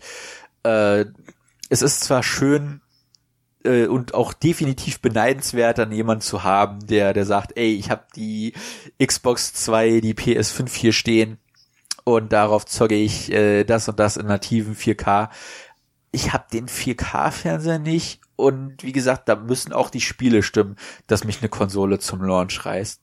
reizt. Und äh, ich habe mit der Switch, der PS4 und der Xbox One aktuell ausgesorgt. Also wie gesagt, da muss das Launch-Line abstimmen, dass mich das überhaupt zum Tag 1 Kauf äh, bewegt. Hm. Ich, ich bin da nicht ganz so so so begeistert von der Technik, dass ich die zum ersten Tag haben muss, wenn sie preislich und technisch stimmt. Ja. Ähm, ich glaube, dann kannst du da ganz entspannt rangehen, weil ich glaube schon, dass ähm, der Weg, den Microsoft jetzt mit der Xbox One X gegangen ist, auch weitergegangen wird. Das heißt, ähm, da wird kein harter Bruch kommen. Das wird mich mehr als wundern. Und ähm, da, da glaube ich noch eher daran, dass sowas wie das neue Halo, was ja dann vielleicht Starttitel werden könnte, ähm, was ja schon angekündigt worden ist, ähm, dann eher äh, auf beiden Konsolen nach wie vor läuft. Ich kann mir vorstellen, dass das untere Ende ähm, eventuell irgendwann entweder abgeschnitten wird oder aber ähm, dementsprechend äh, ja dann eben dann mit, mit deutlichen Abstrichen bei der Grafik zu rechnen ist. Aber selbst das muss nicht zwingend sein. Also ähm, ich sag mal, ähm, man sieht beim PC, wie Generationen da miteinander verbunden werden können. Und sofern der, der Hauptspeicher da nicht das Problem ist, äh, glaube ich, dass äh, das einfach über die Jahre hinweg ja fließend weitergehen wird. Und insofern, ähm, wenn man äh, zum Beispiel, äh, wie du jetzt mit der PS4 Pro äh, ja aktuell aufgestellt bist, da wirst du auf jeden Fall nicht eine PS5 zum Start brauchen. Das glaube ich einfach nicht, ja. dass die äh, da äh, einen harten Cut machen und dann äh, wird man sicherlich äh, eben von, von be besserer und schönerer Grafik dann von den Spielen profitieren können, aber dass das eben komplett umgekrempelt ist, wird nicht der Fall sein. Und ich muss auch sagen, aktuell, ich bin gesättigt. Gesättigt heißt für mich, äh, dass ich nicht wie bei der 360-Generation dieses Gefühl habe, boah, jetzt könnte aber mal langsam was Neues kommen, irgendwie, das sieht alles langsam so ein bisschen vergleichsweise kacke aus. Äh, Red Dead Redemption Battlefield 5, ich könnte noch zig andere Spiele nennen, die sehen alle top aus. Äh, insbesondere wenn man sie dann eben auf den Pro- und X-Konsolen spielt. Und ähm, da wird auch eine, nachfolgende Generation eben eher kleine Schritte machen. Ich bin jemand, der sich über neue Hardware immer freut und äh, der äh, da auch äh, ja gerne zum Start dabei ist, einfach weil äh, ich da Spaß dran habe, das Hobby so dann auch äh, in, in, in neue Regionen quasi, äh, in neuen Regionen, äh, wie man glauben kann, zu erleben. Aber letzten Endes äh, der Unterschied wird nicht so riesig sein und ähm, ja, ich glaube einfach, äh, die aktuelle Generation ist mehr als lebendig und äh, gibt überhaupt nicht den, den Druck irgendwie ab, dass man sagt, boah, auf dem PC oder so sind momentan Sachen möglich, da braucht man andere Hardware für. Das ist einfach nicht der Fall und insofern, ja, wird das dann eher ein gemächlicher Start werden. Also da brauchst du, glaube ich, keine Sorge ja. haben, wenn du sagst, äh, du willst nur starten, wenn es äh, top neue Titel gibt, die es sonst nirgendwo gibt. Das glaube ich nicht. Das wird es nicht geben. Das Einzige, was mich zum, also neben Spielen natürlich, wenn gute Spiele da sind, wenn, wie gesagt, wenn so ein Ghost of Tsushima aus irgendeinem Grund PS5 exklusiv wäre, was ich bezweifle, äh, dann würde ich, dann würde ich die zum Launch kaufen. Aber was mich noch dazu bewegen würde, zumindest auf der PlayStation-Seite, Uh. äh, ja, weil die Xbox das schon hat. Äh, ist, so. ist, wenn, wenn sie es tatsächlich schaffen würde, was ja gemunkelt wird, Plug-and-Play-Abwärtskompatibilität. Sprich, anders als bei der Xbox, wo du ja selbst wenn du die Disk hast, das Spiel nochmal runterladen musst in einer angepassten Form. Wenn ich aus irgendeinem Grund, wenn sie es schaffen, meine PS2-Disk einlege und die sofort starten kann, ohne irgendwas runterladen zu müssen, und das mit allen Generationen klappt, vielleicht mit Ausnahme von PS3, da würde ich fast sogar noch ein Auge zudrücken, weil die Zellarchitektur, das war ein, im Endeffekt für Emulation ein fataler Fehler. Äh, aber wenn sie das schaffen, PS1 und PS2 zu emulieren, dass ich einfach nur die Disk einlegen muss, ohne irgendwas runterzuladen, ohne irgendwas zu installieren. Einfach so. Ich lege die Disk ein und ich kann sofort das Spiel starten und es rechnet mir das halt auf 1080p hoch.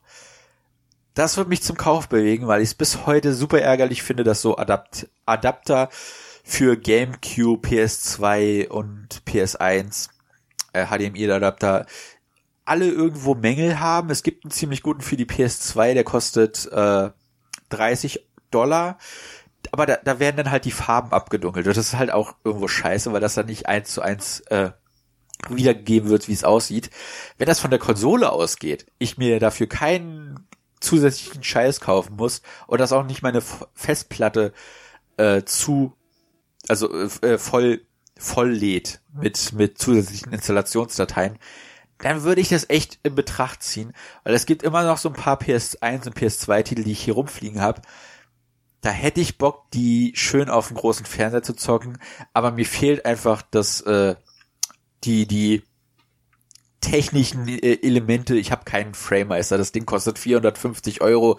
Wo soll ich die hernehmen? Ja, nur für ein, ein Gerät, was mir dann meine Konsolen hochskaliert wenn das einen internen Skalierer hat und das alles funktioniert, wie das ja gemunkelt wird, angeblich soll Sony auch an einer abwärtskompatiblen Abwärtskompatibilitätslösung arbeiten.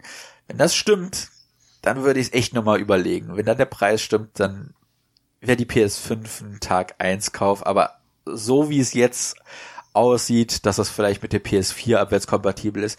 Ich habe eine PS4, da brauche ich keine 500 Euro Konsole, um meine PS4 Spiele zu spielen äh, dann, dann, dann bleibe ich dabei. Äh, ich kann ein Jahr warten, wenn nicht sogar zwei. Ja, da äh, bin ich bei dir. Also wenn Sony das macht, wäre gut, dann können sie aber ihren Dienst äh, mit der äh, ihren Geikai-Dienst quasi ja schon fast wieder einstampfen, äh, weil das ja auch eins der großen Argumente dafür war. Aber ähm, ja, finde ich nicht, ich, weil das würde ich ja dann eher nur noch mehr dazu reizen, das mal auszuprobieren. Hm. Weil du dann sagen kannst, okay, ich probiere es mal aus über PS Now.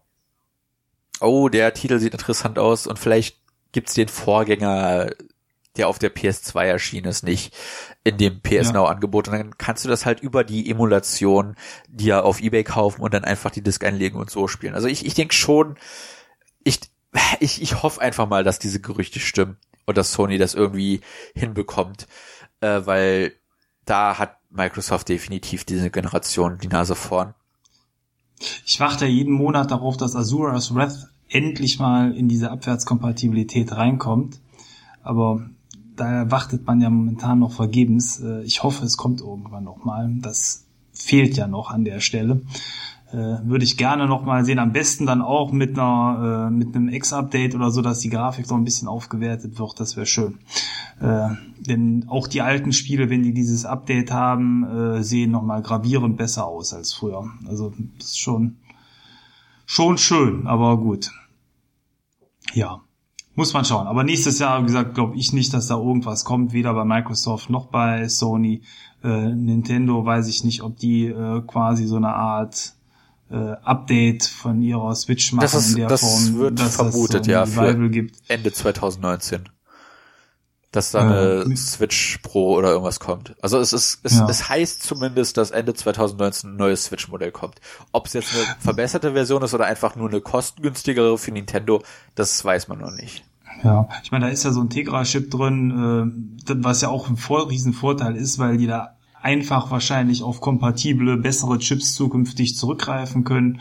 Äh, warum nicht? Äh, wäre aber eigentlich eher Nintendo untypisch, ne, wenn die so eine Art Pro-Version oder X-Version rausbringen. Aber ähm, äh, eher das, äh, das, sage ich mal, wie beim Gameboy oder bei den anderen Geräten ist, dass es so eine Detailverbesserung ist. Vielleicht mit einem neuen Feature oder irgendwie sowas. Äh, muss man mal gucken, aber ich sag mal, da wäre ich jetzt, stand jetzt dann auch nicht so scharf drauf. Also da muss man mal gucken. Ja. Na gut. Ich glaube, das ist schon fast eine Doppelfolge geworden. Da habt ihr ein richtig fettes Paket jetzt äh, quasi für Weihnachten nachträglich und Neujahr in einem. Ja, man muss ja irgendwie Ähm. die Zeit bis 0 Uhr um, rumkriegen, oder? Also, Ja, ja, genau. so passt das, ja.